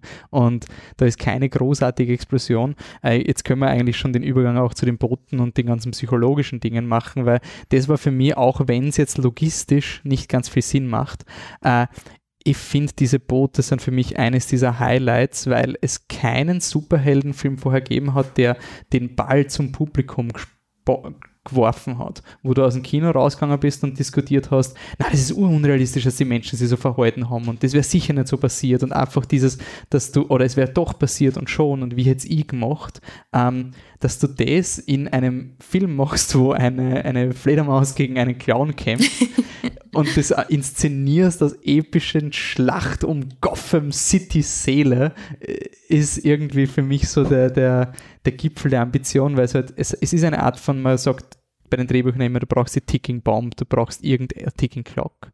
Irgendwo, du brauchst irgendeinen Countdown, der dir Stress macht. Den gibt es in diesem Film mit diesem ab Mitternacht jagt er beide Boote in die Luft. Aber jetzt ganz ehrlich, für, für Gotham ändert sich netto nichts. Wenn die zwei Boote in die Luft gejagt werden, der Joker hat noch mehr in die Luft gejagt vorher. Trotzdem hast du irgendwie als, als Publikum schon das Gefühl, dass da jetzt um mehr geht als um diese zwei Boote sondern wirklich um diese Entscheidung, hat Batman recht, hat ähm, der Joker recht. Und ich finde das extrem spannend in einem Blockbuster mal dieses Ding. Ich, ich weiß, viele Leute belächeln das dann immer mit, ah, das ist so Armchair Philosophy und da, da tut der Blockbuster wieder so, als wäre er intelligenter, aber ich hab's halt schon gern, wenn wenn ein Blockbuster auch sagt, hey du, du kannst auch mal über das nachdenken neben den Explosionen. Ähm, Vor allem es ist was, wo der Protagonist außen vor ist. Ja. Es, mhm. ist ein, es ist ein das große Action-Set-Piece in der Mitte, wo er, wo er nichts zu tun hat eigentlich. Also weil er da hat er keinen Zugriff drauf. Und mhm. das ist wirklich so ein, er kann die Situation nicht retten. Er kann nur verhindern, dass das Joker quasi am Ende nicht, nicht beide in die Luft jagt, aber was die am Boot machen, da ist er außen vorher, kann nicht einmal übers Mikro gut zureden und seine Philosophie verbreiten, dass die Leute motiviert werden oder so irgendwas. Er kann keine Captain America Speech geben, dass ja. jetzt noch. Nein, er muss, er muss hoffen, dass die Menschen eben das tun, was seine Haltung ist. Oder so sind, wie er so sind, glaubt, wie er dass sie hofft, sind. Dass ja. sie sind, genau. Nämlich dieses letzten, diesen letzten Funken von Miteinander, anstatt dem egoistischen Gegeneinander. Mhm. Ne? Also das ist, das, das ist, was der Batman dann hoffen kann. Umso stärker ist es eigentlich dann auch, dass er eben nicht eingreifen kann. Er muss die Kontrolle abgeben in der Situation. Das ist eigentlich auch wieder ein starkes Stück, mhm. weil er, er steht ja für die Kontrolle. Er will ja das Chaos ordnen und kontrollieren können. Und genau da muss er alles sich selber überlassen. Und genau da überraschen die Menschen am Ende dann halt aber auch sogar den Joker, weil damit hätte der ja auch nicht gerechnet. Und das ist aber auch, was du vorher gesagt hast, eben die Stärke. Ich komme nochmal auf dieses emotionale Thema zurück. Und das war auch für mich so ungewöhnlich hey, ich sitze in einem Blockbuster, dauernd fliegen Dinge in die Luft und auf einmal denke ich drüber nach, was ich tun würde in der Situation. Und wenn ein, ein Film ein starkes emotionales Thema hat und wir rausgehen und uns diese Fragen stellen oder irgendwie dann beim zweiten Bier uns denken so, aber auf dem Schiff, ich wisse da nicht, ob ich da draufdrucken hätte können. Ja, so, dann ist das ist eigentlich eines der maximalsten Dinge, was ein Film beim Publikum für mich bewirken kann, nämlich das zurückzuwerfen auf mich selber als Ines, dass ich über was über mich selber nachdenken muss. Und dass es ausgerechnet ein, ein Superhelden-Blockbuster macht, das hat mich damals eben so aus den Schuhen geschaut. Weil damit habe ich überhaupt nicht gerechnet. Und das ist was, wofür ich den Film immer noch wahnsinnig lieb. Mhm. Vor allem, das ist ja auch diese, diese Game Theory, die du vorher nur kurz angeschnitten hast. Das ist ja da quasi das Praxisbeispiel von der Game Theory. Quasi ich habe es nicht genau durchgelesen, also die Mechaniken von den Booten Im, weiß ich nicht, aber es ist Game das Gefangenendilemma, oder? Na, ja, genau. Game Theory Diese Prison, Prison, Prisoners Dilemma heißt es, genau. Ja. ja, also quasi, wenn beide Ja stimmen, dann haben sie einen leichten Vorteil. Wenn einer Nein stimmt, hat er einen massiven Vorteil. Aber wenn beide Nein stimmen, dann gibt es maximalen Nachteil für beide ja, Parteien. Game Theory ist, ist ich habe ich hab das dann durchgelesen, was du gepostet hast. Game Theory ist quasi Berechnungen des Kalten Krieges oder zum Kalten Krieg aufkommen. Und mhm. das Beste, was man hoffen kann, ist, dass beide nicht aufeinander schießen. It's a strange game. The only way to win is not to play. Das Wargames, ein sehr, sehr cooler Film, wo einem Computer gelernt werden muss, dass er die Nukleare genau. Matthew Broderick. Das ist ein 80er Jahre, 80er Jahre wo, Hackerfilm. wo die Bildschirme alle noch schwarz sind ja. und so grüne Buchstaben da drauf Es geht genau darum, dass ja, ja. sie ihm durch, durch ähm, Kugel oder Kreuz, also Tic-Tac-Toe, mhm. müssen sie ihm zeigen, er kann nicht gewinnen und dann simuliert er den gesamten Krieg durch und dann schattet er sich runter, weil er draufkommt, das Spiel ist blöd, weil er kann nicht gewinnen. Und ja, ist auch das, was in Dark Knight dann ähm, auch passiert. Was ich nur ein bisschen provokant in den Raum werfen will, jetzt hat der Nolan diese optimistische Message. Gothams Seele. Boah, Wahnsinn. Urkitschig, weil er war eh Standard Superheldenfilm. Zu meinem Protokoll, ich, hab, ich war ich hätte mit allem gerechnet. Also ich war überzeugt, entweder die Gefangenen jagen, jagen nicht in die Luft und die zivilisierte Gesellschaft jagt die Gefangenen in die Luft oder es ist eh der Detonator zum eigenen Schiff oder solche Sachen. Das hätte ich dem Joker auch zugetraut, Aha. weil er sagt ja, I let that boat live. Und wenn sie sich Stimmt. selber in die Luft jagen, kann er das zweite auch noch in die Luft jagen. um, ähm, also ich war da wirklich komplett on the edge und dann kommt eben dieses Hollywood-Kitsch-Ende mit der gute schwarze mhm. große Böse wirft es raus, maximaler Kontrast. Mir hat es taugt, weil ich echt glaubt habe, er, er zündet das jetzt. Aber ich verstehe, wenn man im zynischen Modus ist, dann, dann rollt man die Augen. Jetzt muss man nur sagen, dieses epische Gotham City, was Batman gerade so inspiriert hat, hat kurz vorher einen Menschen erschießen wollen. Wir haben die Szene mit Mr. Reese, ähm, wo Coleman Reese, if he isn't dead, then I blow up a hospital. Und da gibt es eine Person zumindest, die einen Revolver zückt und schießt. Ähm, mhm, ist es jetzt ein Plothole, weil der, weil der Christopher Nolan ein furchtbarer Drehbuchautor ist und sich überhaupt nicht auskennt? Oder was ist der Unterschied zwischen diesen beiden Szenen?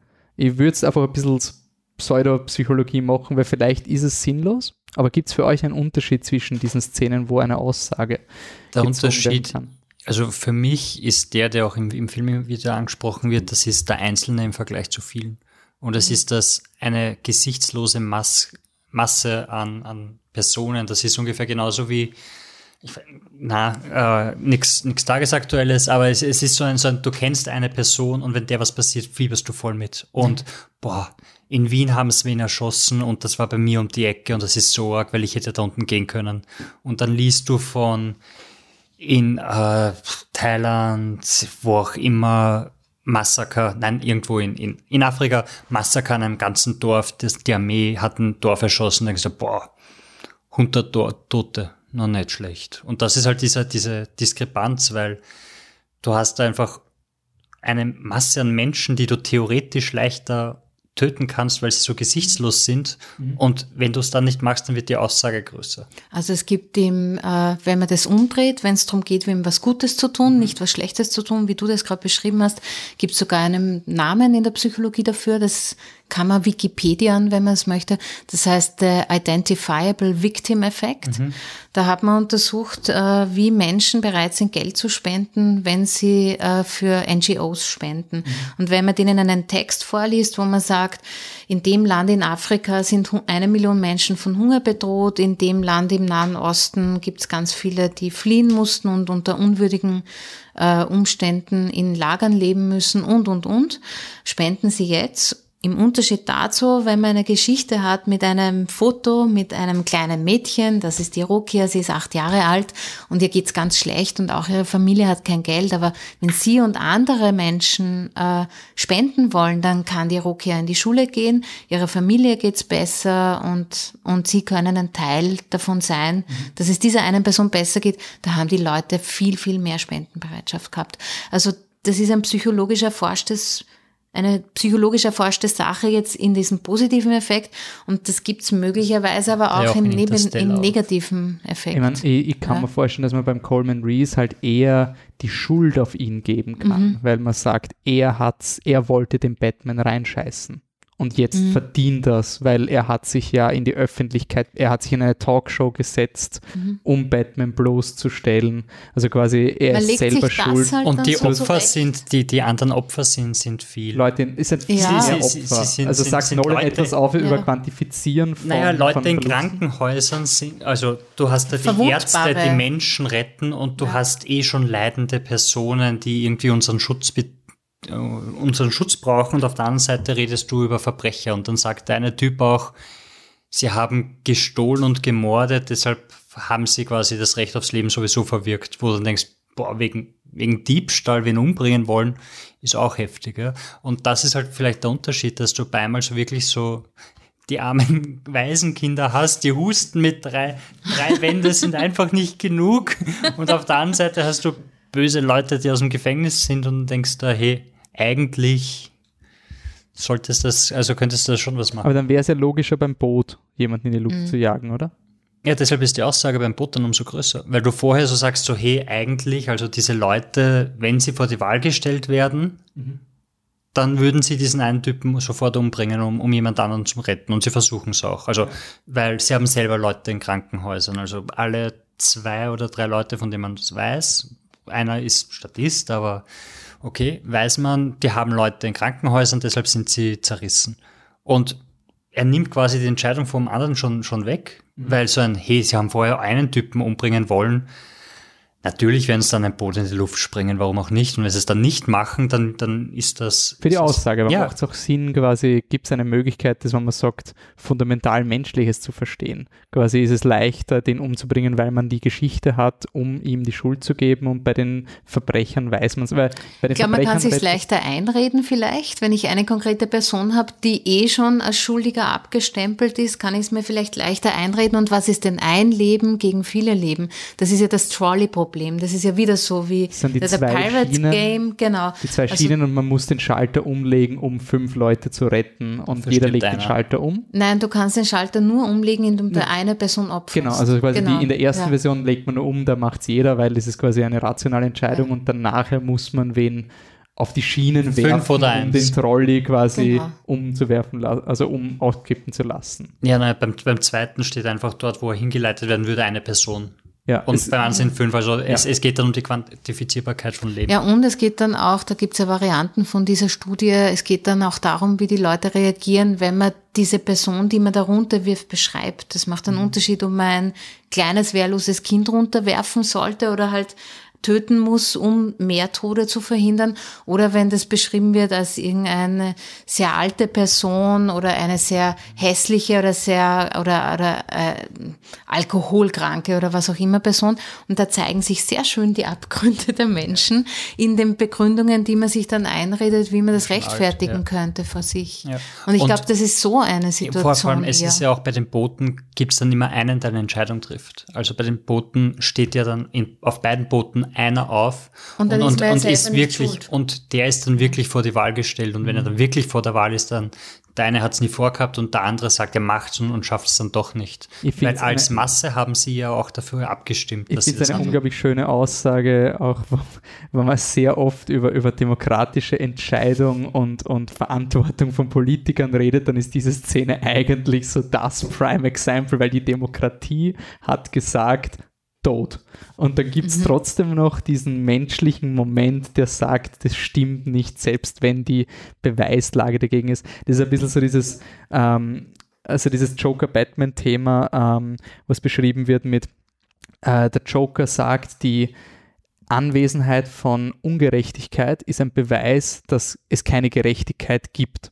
Und Batman sagt, es gibt Ungerechtigkeit, aber das heißt deswegen nicht zwangsläufig, dass Gerechtigkeit bedeutungslos ist. Es wird um diese zwei Konzepte gerungen, eben komplette Anarchie oder akzeptieren, dass es zwar oft scheiße ist, aber dass dann diese richtige Entscheidung irgendwie durchkommt. Ähm, Das ist ein Companion Piece zu True Detective Season 1. Sehe ich gerade. Ja. Uh, True Detective Season 1, da geht es um Nihilismus und bla bla bla. Und ähm, ähm, nein, auf jeden Fall gibt es die Figur von Matthew McConaughey und Spoiler für True Detective Season 1 aus 2013, aber ähm, er ist die ganze Zeit ein Nihilist und am Ende schaut er in den Himmel, in den Nachthimmel und sieht die Sterne und sagt, am Anfang war da nichts und dann sind die Sterne gekommen und der andere sagt, ja, ziemlich, also ziemlich dunkel und das Nichts, das Böse ist ziemlich am Gewinnen und, und er sagt, nein, die Sterne werden immer mehr, das, das Licht ist am Gewinnen, weil es vorher gar nichts gab. Das heißt, das wäre eigentlich auch so ziemlich so voll. Ah, voll, okay, also voll. quasi, weil es ja. mehr, ah, okay, na schön. Ja. Na schön. Gut, dann verlassen wir die psychologische Batcave, kommen noch einmal zurück äh, zum, zum Architekten von dem Ganzen, eben Nolan und dem, dem Vermächtnis von, von The Dark Knight. Ähm, wir haben so wenig über die Filme, also wie gesagt, original war das eine 10-Podcast-Reihe, man könnte sicher noch machen, ich finde, man kann jeden Aspekt zerpflücken. Ähm, ich finde halt trotzdem, wir würden noch einmal durchgehen, wieso nach 10 Jahren, es hat so viele Think Pieces gegeben, äh, wieso hat niemand Dark Knight ähm, repliziert? Wieso gibt es nicht den 20. Dark Knight Knock-Off? Ähm, liegt es einfach daran, dass Nolan nicht verstanden hat, was Leute wollen, weil eigentlich Shared Universe oder gibt es einen anderen Grund, wieso man das nicht wiederholen konnte? Weil ganz ehrlich, ich bin 2008 gesessen und habe mir gedacht, jetzt beginnt das Golden Age of Comic Book Movies. Also jetzt ist die Decke zerrissen und ab jetzt geht es nur mehr bergauf. Und der Nolan hat uns jetzt gezeigt, also in, hoffentlich in 20 Jahren schauen wir zurück und sagen, Dark Knight ist mittlerweile so wie Batman 89, so cool für seine Zeit, aber gut, dass mittlerweile besser ist. Zehn Jahre später schaut es nicht so aus. Also es wirkt eher so, als wären wir schon qualitativ aus dem Golden Age draußen. Naja, man muss sagen, es reicht halt auch mit weniger wie man sieht, an. Es ist einfach das, das Traurige, so ein, das brauchst du nicht. Es gibt eine Marvel-Formel, die viel einfacher ist zu replizieren. Aber wie, wieso ist die Marvel-Formel einfacher zu replizieren als die Dark Knight? Weil sie einfach, Dark und Gritty glaub, und nein, sie ist einfach universell an, äh, anwendbar. Es gibt kein, kein moralisches, kein philosophisches äh, Thema, das sich durchzieht. Es gibt keine Multi-Layer-Betrachtungsweisen, wo du sagen kannst, da geht es um dieses Thema und dann ziehst du um, du kannst bei Captain America 1 nicht mit einer Game Theory daherkommen oder sonst irgendwas. Also, also es ist einfach auf einem intellektuellen anderen Level. Mhm. Aber was war dann der Grund, dass, also war der Grund, warum Dark Knight so einzigartig war, dass Christopher Nolan Game Theory gemacht hat? Oder was, was waren die Faktoren, die da zusammengekommen sind? Also für mich ist einer der wichtigsten Faktoren, diese Superhelden runterzuholen aus ihrem bunten Comic-Universum, ihrem bunten 2D gezeichneten Comic-Universum und echte Menschen draus zu machen, die echte Menschenprobleme haben und eine echte Menschenpsychologie äh, ihren Handlungen zugrunde zu legen. Mhm. Das ist, das ist für mich das eine und eben dann dieses starke Thema, wo man dann nachher noch drüber reden kann oder zumindest mal wahrscheinlich kurz nachdenkt, wenn man im Kino ist, oh Gott, würde ich diesen, diesen Knopf jetzt drücken oder nicht? Mhm. Auf dem Boot zum Beispiel. Ja,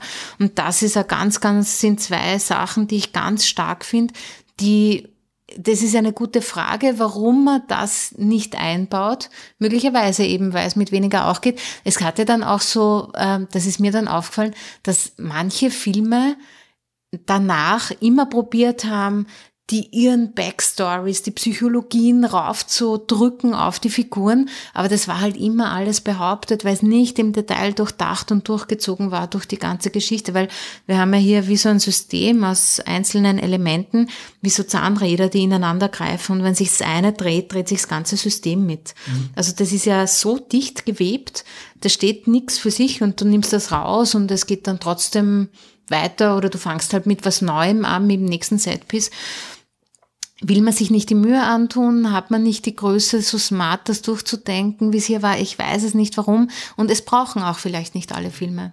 Vielleicht. Man kann auch einfach reingehen, sich unterhalten zwei Stunden und nachher ein Bier trinken und über was anderes mhm. reden. Und es ist total okay. Ja. Aber das, was mir dieser Film eben gibt, auf der psychologischen Ebene, dass er mich als Nicht-Comic-Fan in diese Welt reinzieht und mitfiebern lässt, das geht halt dann so. Und das hat danach für mich, äh, eben weil ich nicht aus dieser Comic-Ecke komme, kaum einen Film mehr geschafft. Ich möchte eine kurze Analogie noch ziehen, wo es für mich so ähnlich war, auch nicht mehr erreicht. der Reboot von James Bond, Casino Royale, ja. ist einer der wenigen oder überhaupt der einzige, wo das Bond-Girl dem James Bond ebenbürtig ist, wo es mehrere Twists am Ende gibt, die eigentlich aus einer, aus aus dem, was zwischen den Figuren passiert ist, rauskommen, nämlich, dass er glaubt, sie hat ihn bedroht, also betrogen und wollte eh nur das Geld und dann dreht sich's ganz am Ende, wo sie schon tot ist, nochmal, weil man, man muss ihm erst sagen, dass es kapiert, ja. Mhm. So, hey, checkst du nicht, dass die das wegen dir gemacht hat? Und wo eine ganz große menschliche Geschichte erzählt wird mit zwei ebenbürtigen Figuren. Und das hat keiner der, für mich persönlich keiner der nachfolgenden James Bond Filme geschafft mehr, obwohl ich die auch ganz gern geschaut habe. Aber das ist dann wieder vor allem im letzten Film ins alte Muster zurückrutscht und, Okay, und, aber wirklich schlimm. Ja, ich habe Hey, der drittbeste von den Daniel Craig-Filmen. ja, aber wir haben es wir ihm oft gesagt und vorher angedeutet, wir könnten Batman und Joker nehmen und durch einen Privatdetektiv und einen Serienmörder genau. ersetzen und es wäre dieselbe Exakt. Geschichte. Mhm. Und das hast du halt bei den anderen Elementen nicht. Und ich glaube auch, dass Studios einfach die falschen Lehren draus gezogen haben teilweise, weil Dark and Gritty ist jetzt nicht die Antwort. Also, ist, da, mhm. darum ging es ja nicht. Ja. Und, und philosophisch drüber schwadronieren und so weiter, finde ich super in Batman vs. Superman, aber ich bin der Einzige, der das lustig äh, findet. Nein, ja, okay, aber das ist so, so. fällt schon ein bisschen auseinander. Pop-philosophisches äh, Pop Blablabla, ja. Ich habe meinen Spaß damit, aber es ist halt nicht eben so durchdacht, es sind nicht die Räder, die ineinandergreifen, sondern es ist so ein, hey, das hat damals funktioniert und versuchen wir da jetzt irgendwie was draufzulegen und vielleicht passt es nicht ganz zu den Figuren, aber das, das wird schon das reicht schon. Das ist wie so eine Checklist abhaken. Ja. also das ist, das ist, finde ich, eh immer problematisch, wenn man so, so checklist filme hat, so, welches Element brauche ich nur, ah, das hat schon mal dort funktioniert und so, mhm. statt dass man es innen aus der Geschichte heraus, aus ihrem Kernen von innen nach außen entwickelt. Das ist halt viel mehr Arbeit, da kann man dann nichts nach Rezept machen und muss, muss wirklich auch das Verständnis für Figuren haben und das Wollen. Und wenn man das nicht will, denke ich mir manchmal, da muss man es auch nicht von außen draufsetzen. Und, und so ist ja auch der Film entstanden. Also Sie haben ja in einem Interview, hat ja die Nolans, glaube ich, beide gesagt, dass sie angefangen haben mit der Interrogation Scene, also zwischen dem Treffen zwischen Batman und Joker Wirklich? und cool. dann von dort nach außen zu arbeiten, was der Film jetzt eigentlich sein soll. Also sie und sind quasi von diesem genau. Treffen ausgegangen und haben gedacht, hey, was ist der, der eigentliche Konflikt? Und dann sind sie anscheinend laut Interview äh, schrittweise quasi layermäßig nach außen gegangen und haben sich das da so hast, aufgebaut. Genau, ja. und da hast eben diesen, diesen Dann ist es in der, Kern. in der DNA verwoben und nicht genau. nur parallel dazu laufend. Was ich mir ein bisschen so, so schade finde, wenn ich diese Think Pieces lese, so, ja, eh, Dark Knight ist eh super, aber im Endeffekt haben wir Amazing Spider-Man davon gekriegt und Batman wie Superman und eigentlich war der Nolan nicht so influential. Ich finde, ähm, ich glaube, dieser Film wird auf anderen Ebenen einflussreich sein, die man jetzt vielleicht nicht sofort quantifizieren kann. Also alleine John Favreau hat ja gesagt, dass Batman Begins die Möglichkeit für ihn war, Iron Man so machen zu können, wie er ihn dann im Endeffekt gemacht hat. Und im Grunde das Marvel-Universum aufgebaut hat und bis heute in meinen Augen der beste von diesen Filmen ist, weil er die meiste eigene Identität hat von diesen Filmen. Und das war, glaube ich, auch nur möglich wegen Nolan. Ähm, ich glaube, für mich, für mich ist Dark Knight immer so ein bisschen so diese, dieser Jolly, den man spielen kann. Immer wenn jemand sagt, ja, Leute wollen nur dumm, Leute wollen nur sinnlose Berieselung. Das war ein 2 Stunden 20 Film, der alle Rekorde gebrochen hat. Also nicht alle, aber die meisten. Und das war vor 3D. Also die, die Zahlen sind jetzt nicht mehr so beeindruckend, aber er hat halt in 2D eine Milliarde eingespielt. Also wahrscheinlich hätte er jetzt schon fast zwei Milliarden geknackt, wenn man so hochskaliert. Ähm, und im Grunde, also was, was ich auch immer von dem, von dem Film auch mitnehme, ist, wie gehst du respektvoll mit Comics um? Also wenn du adaptierst, nimm jede, jeden Konflikt und jedes Problem als Herausforderung und das finde ich fehlt gerade total in der Unterhaltungsgenre. Also es ist immer so ein, hm, na, das gefällt mir nicht, das mache ich nicht. Und bei dem Film ist, das Endprodukt kein, ähm, die Ines, du hast es selber gesagt, du hast die Comics nicht gelesen, ich bin abgegangen von den ganzen, nicht weil es eine Referenz war, die ich gekannt habe, sondern weil man gedacht habe, da hat jemand thematisch das übersetzt, was ich gelesen habe, wie ich die Joker-Comics gelesen habe. Da waren Dialoge dabei, wenn der Batman sagt, It's not that simple, with the Joker it never is. Dann denkst du halt so, wow, das passt im Film. Das, ich verstehe, aber das ist ein Standardsatz. So ein, du, du lest Batman Nummer 7000, der Joker hat schon wieder 50 Leute umgebracht und der Batman sagt so, boah, der Joker, das ist nicht so einfach. Und dass du dieses Gefühl als Externer auch hast, dass du, dass mhm. du nicht dieses, schau mal, Harvey Dent, der wird dann in den nächsten zwei Filmen Two-Face, das interessiert niemanden in diesem Film, sondern die Leute nach Dark Knight wissen, wer Harvey Dent ist und wissen, wer Two-Face ist, ohne dass du dich verirrst. Ähm, wir haben noch eine Diskussion von Nolan ähm, außen vor gelassen, weil Nolan hat ja unterschiedliche Einflüsse. Eben die Verhörszene kommt aus Heat, damit haben wir diese Checklist jetzt auch abgearbeitet. Aber es gibt eine Interpretation, die ja immer noch herumgeistert, nämlich, dass Batman George Bush ist. Das müssen wir noch kurz behandeln. Ähm. Weil ich finde, es fasst sehr gut zusammen, wie man von einem Film die falschen Lektionen mitnimmt. Oh, das ist so dumm. Please explain. Nein, also nur so von der Idee her, du hast einen Terroristen, ähm, er attackiert ähm, Zivilbevölkerung und daraufhin muss das die Regierung ähm, den Patriot Act ausrufen und alle Leute überwachen, was Batman dann quasi mit seinem Sonar macht. Also ist Batman ja quasi George Bush und hat das einzig Richtige gemacht, nämlich Gotham auszuspionieren. Ich finde das. Um Bin Laden, Klammer Joker, mhm. zu verhaften. Oh, ich finde das so schlimm. Ich habe ich hab auf, auf dem Uniserver ein bisschen geschaut und so Artikel und so weiter zu dem Thema und es ist wirklich, wirklich heftig, weil amerikanische Artikel zu dem fangen oft an mit Joker ist genauso irrational und, und hat kein Endziel, sondern will nur Chaos, so wie Al-Qaida. Und es ist so ein, äh? wie könnt ihr, wie, wie könnt ihr das sagen? Wie könnt ihr, wie könnt ihr, man weiß, was sie wollten und man weiß, was die Mittel dazu waren. Und ja, er macht solche, solche Videos handheld, wie es dort war, aber es gibt einen Unterschied, wenn man sich einer gewissen Bildsprache bedient, um Erinnerungen und Emotionen hervorzurufen und als wenn man irgendetwas untermauert und mhm. klarstellt. Und der große Unterschied bei dem, 9, äh, nicht 9-11, sondern George W. Bush Blödsinn ist einfach nur, es ist komplett was anderes.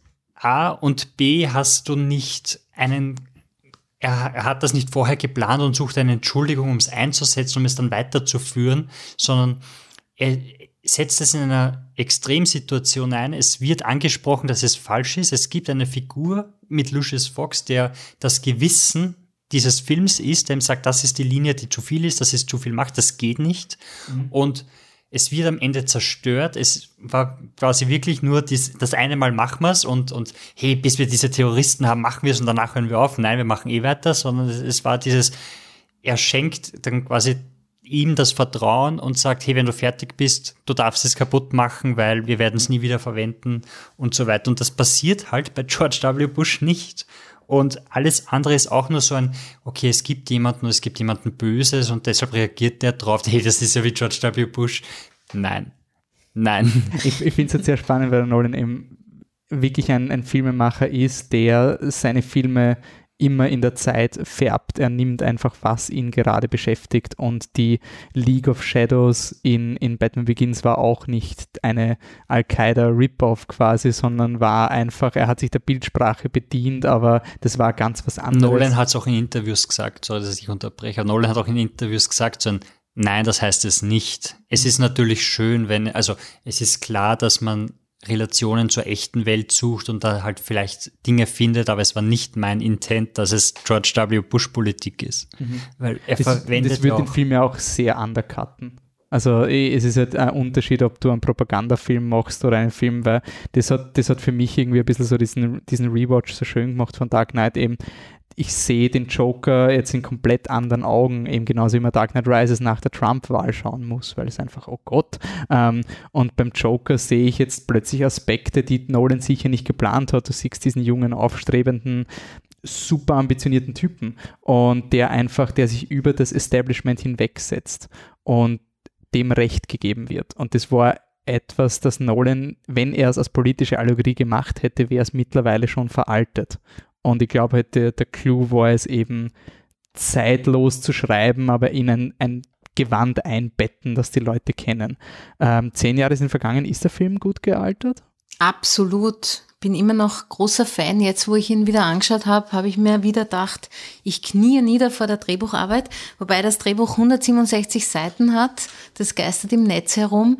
Und ich mir gedacht habe, so, äh, liebe Nachwuchsautorinnen und Autoren, schickt uns nicht so lange Drehbücher. Das darf ein Nolan machen oder ein Tarantino oder die, die, die großen, weil es ist wahnsinnig schwer, über so eine Länge so was Dichtes, Verzahntes, Verwobenes zu schaffen, das nie auslässt und keinen Durchhänger hat. Also ich bin immer noch, ich finde es immer noch totally awesome. Das kriegst du eh nicht finanziert in Österreich. das stimmt nicht einmal als 30 Minuten. Ähm, ja, aber sich, was man, raus, was man rausnehmen kann zum Beispiel, auch wenn man kein Geld für 100 Explosionen und umstürzende Trucks hat, ist für mich schon ja, genau. Flip in the Trucks ist für mich schon äh, diese Psychologie von Figuren ernst zu nehmen, auch in Genrefilmen. Zum Beispiel, wenn man jetzt einen Thriller schreibt oder so und sich die Kammerspielkomponente und das Psychologische zwischen den Figuren genau anzuschauen und da mal reinzugehen und Arbeit reinzutun, weil das macht der Film einfach nach wie vor fantastisch. Ich finde halt auch, wenn man eben von den, von den Set-Pieces redet, das ist auch mein Problem mit vielen modernen Filmen, den Truck-Flip musst du dir verdienen. Also mhm. der Mut, du kannst nicht den Film öffnen mit diesem Truck. Das wäre einfach lang. Lustigerweise, ich habe es im Trailer gesehen, diese Szene, und ja, eh, schaut cool aus, und das war's. Aber im Film war das so ein, du, hast diese riesen Verfolgungssequenz und da geht es um mehr. Da geht es nicht um, um, um, äh, keine Ahnung, an Clown stoppen, sondern da muss die Gerechtigkeit beschützt werden und die kommt zu einem Halt, indem du diesen Truck überschlägst und das ist einfach, danach geht's wumm und du sitzt im Kino und denkst dir, also es, wir haben alle diesen Trailer tausendmal gesehen, die da in dieser Premiere gesessen sind, aber dieser Moment nach diesem Flip war wirklich so eine Stille. Also so, was ist da gerade passiert? Und wenn du das nicht untermauerst durch Charakterdrama, dann, dann ist Hopfen und Malz verloren, dann kannst du noch so viele Action-Szenen machen und es wird nie irgendwie weiterkommen. Ähm, Patrick, no? Es ist auch also einfach auf dem filmtechnischen Level, es ist immer noch eine wunderschöne Kamera, es, nichts davon wirkt irgendwie alt. Ähm, er verwendet auch so gut wie gar keine CGI, was du einfach merkst, weil du hast keine schlechten Effekte oder sonst irgendwas, die Budget oder, oder Technik bedingt sind. Du hast einen animierten Hubschrauber, wo du zwar weißt, dass es animiert ist, aber du siehst es auch nicht wirklich. Und ich liebe so diese Kleinigkeiten. Es gibt diese Szene, wo, bevor der Truck geflippt wird, gibt es die Szene, wo der Truck. Das wird zu selten gesagt in ja. diesem Podcast. wo der Truck um die Kurve fährt und er schert aus und da ist so eine Säule von, wo sie noch unter der Erde sind in diesem Tunnel und wie er ausschert, dann, dann der Anhänger knallt einfach nur so gegen diese Säule und ist einfach nur so ein Doc. Und es ist einfach so, so, so realistisch, weil es einfach wirklich einfach passiert, wie um die Ecke gefallen ist. Und ich habe mir so gedacht, so jeder andere Film hätte das wahrscheinlich gemacht, dass der Lastwagenanhänger die Säule wegreißt und, und, mhm. es geht, mhm. und es ist wirklich nur so ein, so ein Bing, und dann, dann geht's weiter und das war so schön. Und ich glaube auch, dass der Film vor allem außerhalb von diesem Super, äh, Superhelden-Genre einfach weiterleben wird und total ähm, zum Klassiker wird. Ich finde bei diesem Film einfach arg, also ich habe es so genossen, diesen Moment zu haben, dass ich über alles nachdenken kann und mich nicht deppert fühle. Das sind so Dinge wie, ich bin das eben gewohnt gewesen, äh, wenn ich Drehbuchbücher gelesen habe. Dann, ähm, ich habe erst vor ein paar Wochen Casablanca das erste Mal geschaut gehabt, ich habe schon ungefähr zehn Szenen auswendig kennt, weil ich die in so vielen Drehbuchanalyse-Dingen schon zerrissen, also nicht zerrissen, analysiert Beat für Beat waren. Und das zu haben bei einem modernen Blockbuster, auch so, so, Kleinigkeiten, wo du fast schon philosophische Essays schreiben kannst über die Reihenfolge, wie Harvey Dent schießt. Er schießt zuerst Batman, dann sich, dann Gordon. So als, da könnte man schon reininterpretieren, er will ja wirklich nicht dem Sohn schaden. Er, es, äh, das ist eines der wenigen Dinge, was leider nicht im Film ist. Im Screenplay steht, Harvey Dent flips the coin, it is heads bei sich selber und he's slightly disappointed. Also steht quasi, eigentlich hofft er schon fast. Und das sind dann so, so Lagen, wo ich je, wo du jede Szene ins Absurde und das macht ja das, die, die, das unterscheidet in meinen Augen ja die Filmklassik von dem Rest. So irgendwann wurde es dann legitim, dass man sich einfach mit allem beschäftigen darf. So je, bei Casablanca wird dich niemand auslachen, wenn du keine Ahnung den Knick vom Anzug analysierst über, über die Laufzeit und das irgendwie timest, dann ist dir aufgefallen, einmal ist der Anzug nicht symmetrisch genau in dieser einen Szene, wo er leicht emotional ist oder sowas. Und das zu haben in einem Blockbuster war für mich eben diese Offenbarung, dass man, dass der Film nicht an Komplexität verloren hat und ich nicht dieses Gefühl habe, ich muss ganz ehrlich sagen, Black Panther kommt jetzt wieder raus und ich habe richtig Angst, den Film nochmal zu schauen. Ich war voll begeistert von dem, aber ich habe richtig Angst, dass ich den Film nochmal schaue und eh check, was er wollte und das war's. Und das ist bei Dark Knight für mich nicht der Fall. Und lustigerweise, wenn wir bei den Superhelden bleiben, für mich ist Wonder Woman dann noch ein bisschen die Ausnahme. Also nicht auf diesem Level von Nolan, aber ist so der spirituelle Nachfolger von ich nehme diese Figuren als Drama ernst. Vor allem, es, es gibt jetzt auch keine Think Pieces zu Iron Man zum Beispiel, aber zu Dark Knight. Also 10 Year Anniversary ist Dark Knight und alle Seiten fetzen ihre Artikel raus. Mhm ich habe keinen gesehen zu Iron Man, der auch zur Nacht rausgekommen ist. also. Wobei ich noch immer der Meinung war, Iron Man 1 ist ja, ich finde schon ungefähr vergleichbar mit Batman Begins. Nicht mhm. so gut, aber trotzdem gute Fundament. Da hätte man schon einen Dark Knight machen können mit Iron Man 2. Wirklich in die Waffenindustrie gehen und da voll. Also, das war, glaube ich, für mich vom Comicbuchmäßigen die größte Enttäuschung, weil ich schon überzeugt war nach Dark Knight. Sie haben jetzt gelernt von Dark Knight. Jetzt kommt mhm. Iron Man 2 Bam. Und der, der wird's. Na, ist er nicht geworden. Ja, aber da hätten sie was finden müssen, weil das ist ja in der Abfolge, wenn man sich die, die Batman-Filme anschaut. Batman Begins ist eine Origin-Story, mhm. wo es um Furcht geht.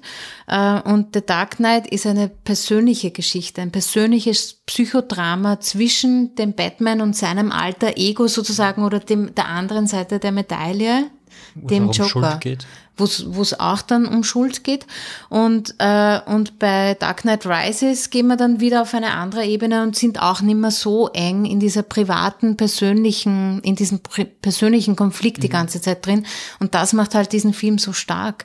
Und da hätte man für Iron Man, also den ich auch sehr, sehr mag, was finden müssen, das ähnlich stark auf ihn als Mensch ihn, sich, ihn zurückwirft auf sich selbst mhm. sozusagen, weil das ist, was bei The Dark Knight passiert. Batman wird auf sich und seine Grundprinzipien seines Handelns zurückgeworfen und muss sich fragen, ob die stimmen.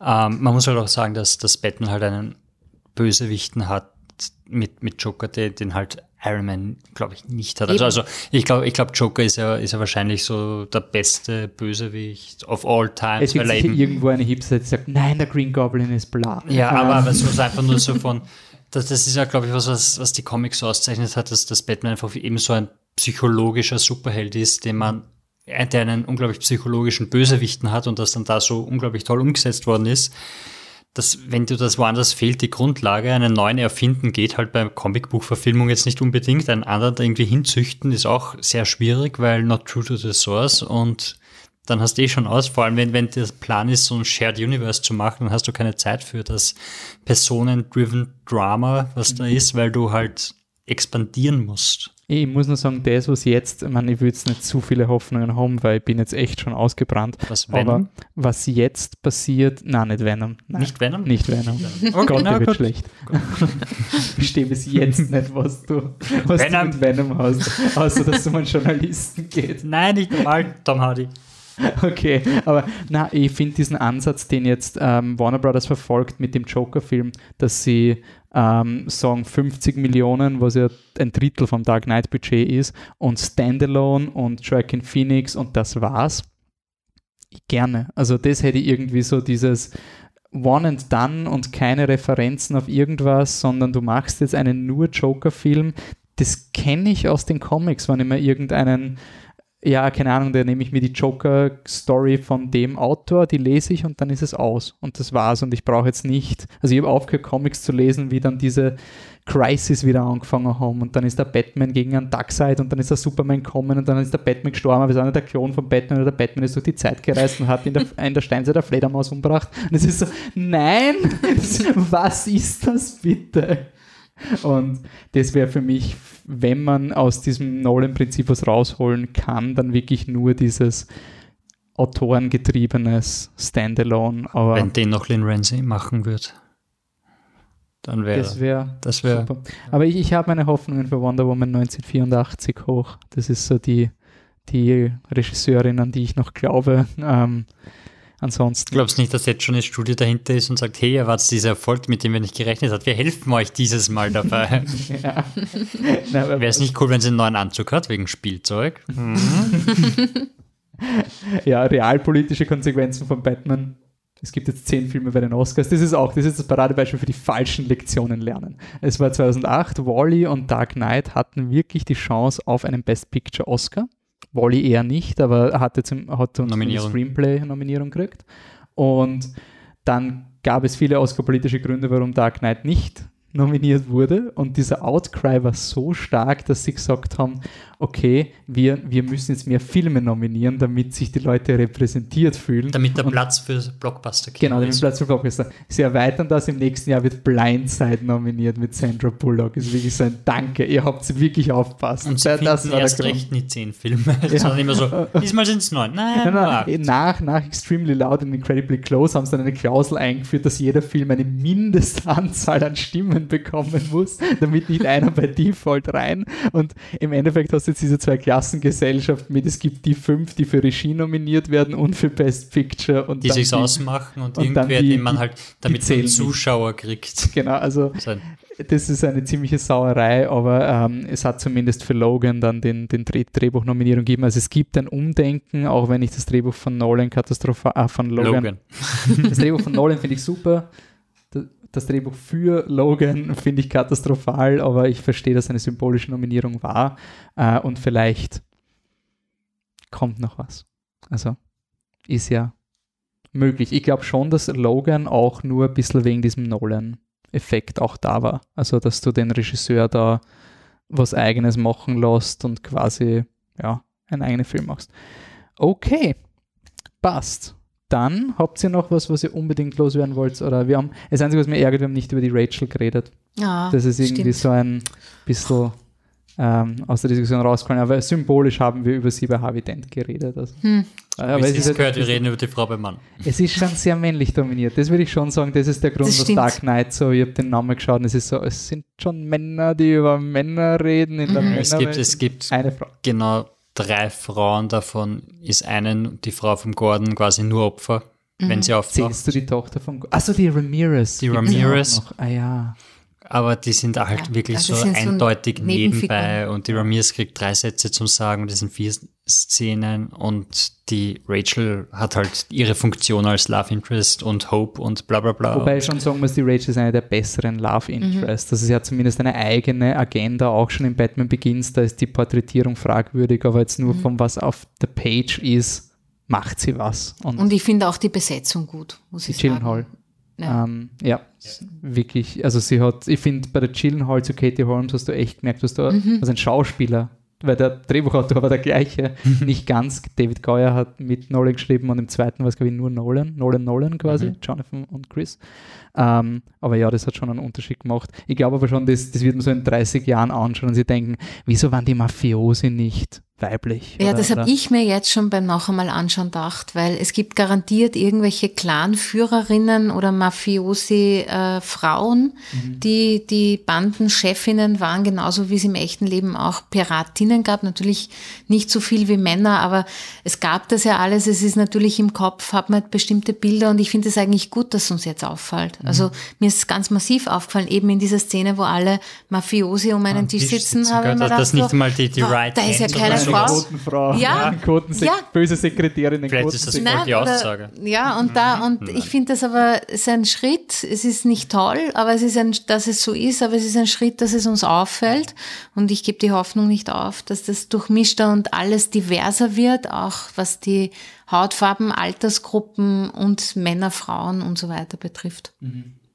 Ja, ich glaube, das wird einfach so, so eine Zeiterscheinung, Alterserscheinung sein, so wie genau. es, damals in den 40er Jahren ist, dass man, die Frau ist hysterisch, lege eine auf, so ein, so ein, ja, das, das, das muss man, also nicht unter den Tisch fallen lassen, aber man muss es akzeptieren, dass das halt in dieser Zeit so war. Und ich glaube, so wird es da auch sein, dass du immer dazu sagen wirst, so viel zu wenige Frauen natürlich.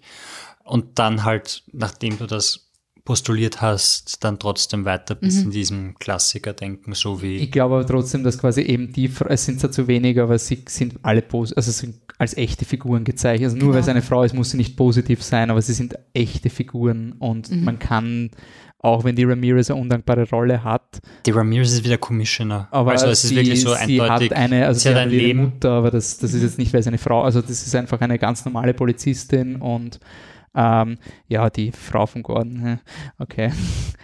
Ah, aber man muss schon dann sagen, versteht man, warum Ja. sie sich scheiden. man versteht, also das ist eines der besten Dinge, das hat der Berner zu mir auch offline gesagt, man versteht in Dark Knight Rises, wenn gesagt wird, Sie hat ihn verlassen. sie hat ihn verlassen, ja, also, also ja, eindeutig nach der Aktion, die er da gezogen hat. Äh, gut, passt, dann drehen wir zu. Ähm, jetzt gibt es dann hoffentlich mal einen regulären Podcast als nächstes. Hoffentlich. Schauen wir mal.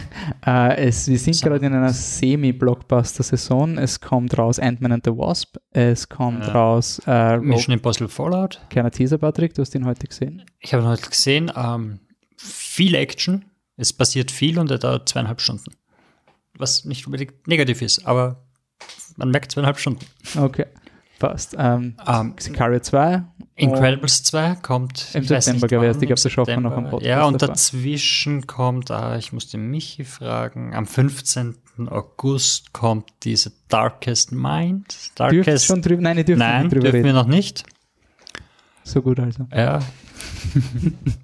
Er darf es nicht sagen, aber ich, ich vermute jetzt mal. Also, es hat nichts zu bedeuten. Jurassic World hat auch ein Embargo gehabt bis zum Filmstart. Also, ja. könnte alles sein. Ähm, Ines, wo können die Leute ähm, weiter mit dir über Drehbücher diskutieren oder wo können sie dir folgen? Äh, man kann mir folgen auf Twitter zum Beispiel, da bin ich Ines H. Jufler, ist meinem komischen Nachnamen geschuldet. Ähm, dann äh, auch auf Facebook und Instagram und meine Website ist www.ineshjufler.com. Wie immer mit der Aufforderung an mich selber, dass ich endlich mal wieder mehr blogge. Mal schauen, ob das nach der Sommerpause irgendwie möglich ist. Okay, cool. Patrick? Wir, soll ich uns machen oder nochmal mich? Ähm, Fange ich mit mir an. Ich bin Existent Coffee auf Twitter und Instagram und sonst. Der Wolfi ist wer? Dancing Robot in einem durch ohne G? Bist du auch auf Instagram? Nein. Okay, gut. Ich habe die Instagram-Verantwortung auf euch abgetreten. Ich check das nicht, ich will es nicht checken. Es ist mir sowas von wurscht. Außer wenn ich den Henry Cavill schwitzen sehe. Das weiß mein Instagram mittlerweile. Ja, das, das, geht, das geht schnell. Ich habe ich hab das Angst, Instagram was weiß, das geht ich hab unglaublich Angst, ich hab Das Angst dass nach. Mission Impossible Fallout er seine ganze Marketingkampagne wieder einstellt, weil er, er macht schon viel Werbung während dem Schwitzen für Mission Impossible. Aber scharf. Vielleicht besser, wenn er jetzt ein bisschen weniger redet. Ähm, wir sind auf Facebook, facebook.com slash flipthetruck. Wir sind auf flipthetruck.com. Wir sind auf Instagram at flipthetruck und wir sind auf Twitter at flip-the-truck. Und wo wir schon bei Dark Knight sind, wieso sind wir nicht Flip the Truck in einem durch? Es gab einen Account, der hat sich vor Jahren mal gemacht. Schauen wir, ob es ihn noch gibt. Flip the Truck in einem durch und das war ein Account, der gesagt hat, wir wollen eine Crowd-Kampagne, damit wir die Mythbusters überzeugen, ob man den Truck wirklich flippen kann, so wie sie es in Dark Knight gemacht haben. Wirklich? Was du denkst, meine Fresse, Junge. Wirklich, think before you tweet, bitte. Gut, ich sag danke fürs Zuhören und bis zum nächsten Mal. Ciao. Danke, ciao. Tüdelü.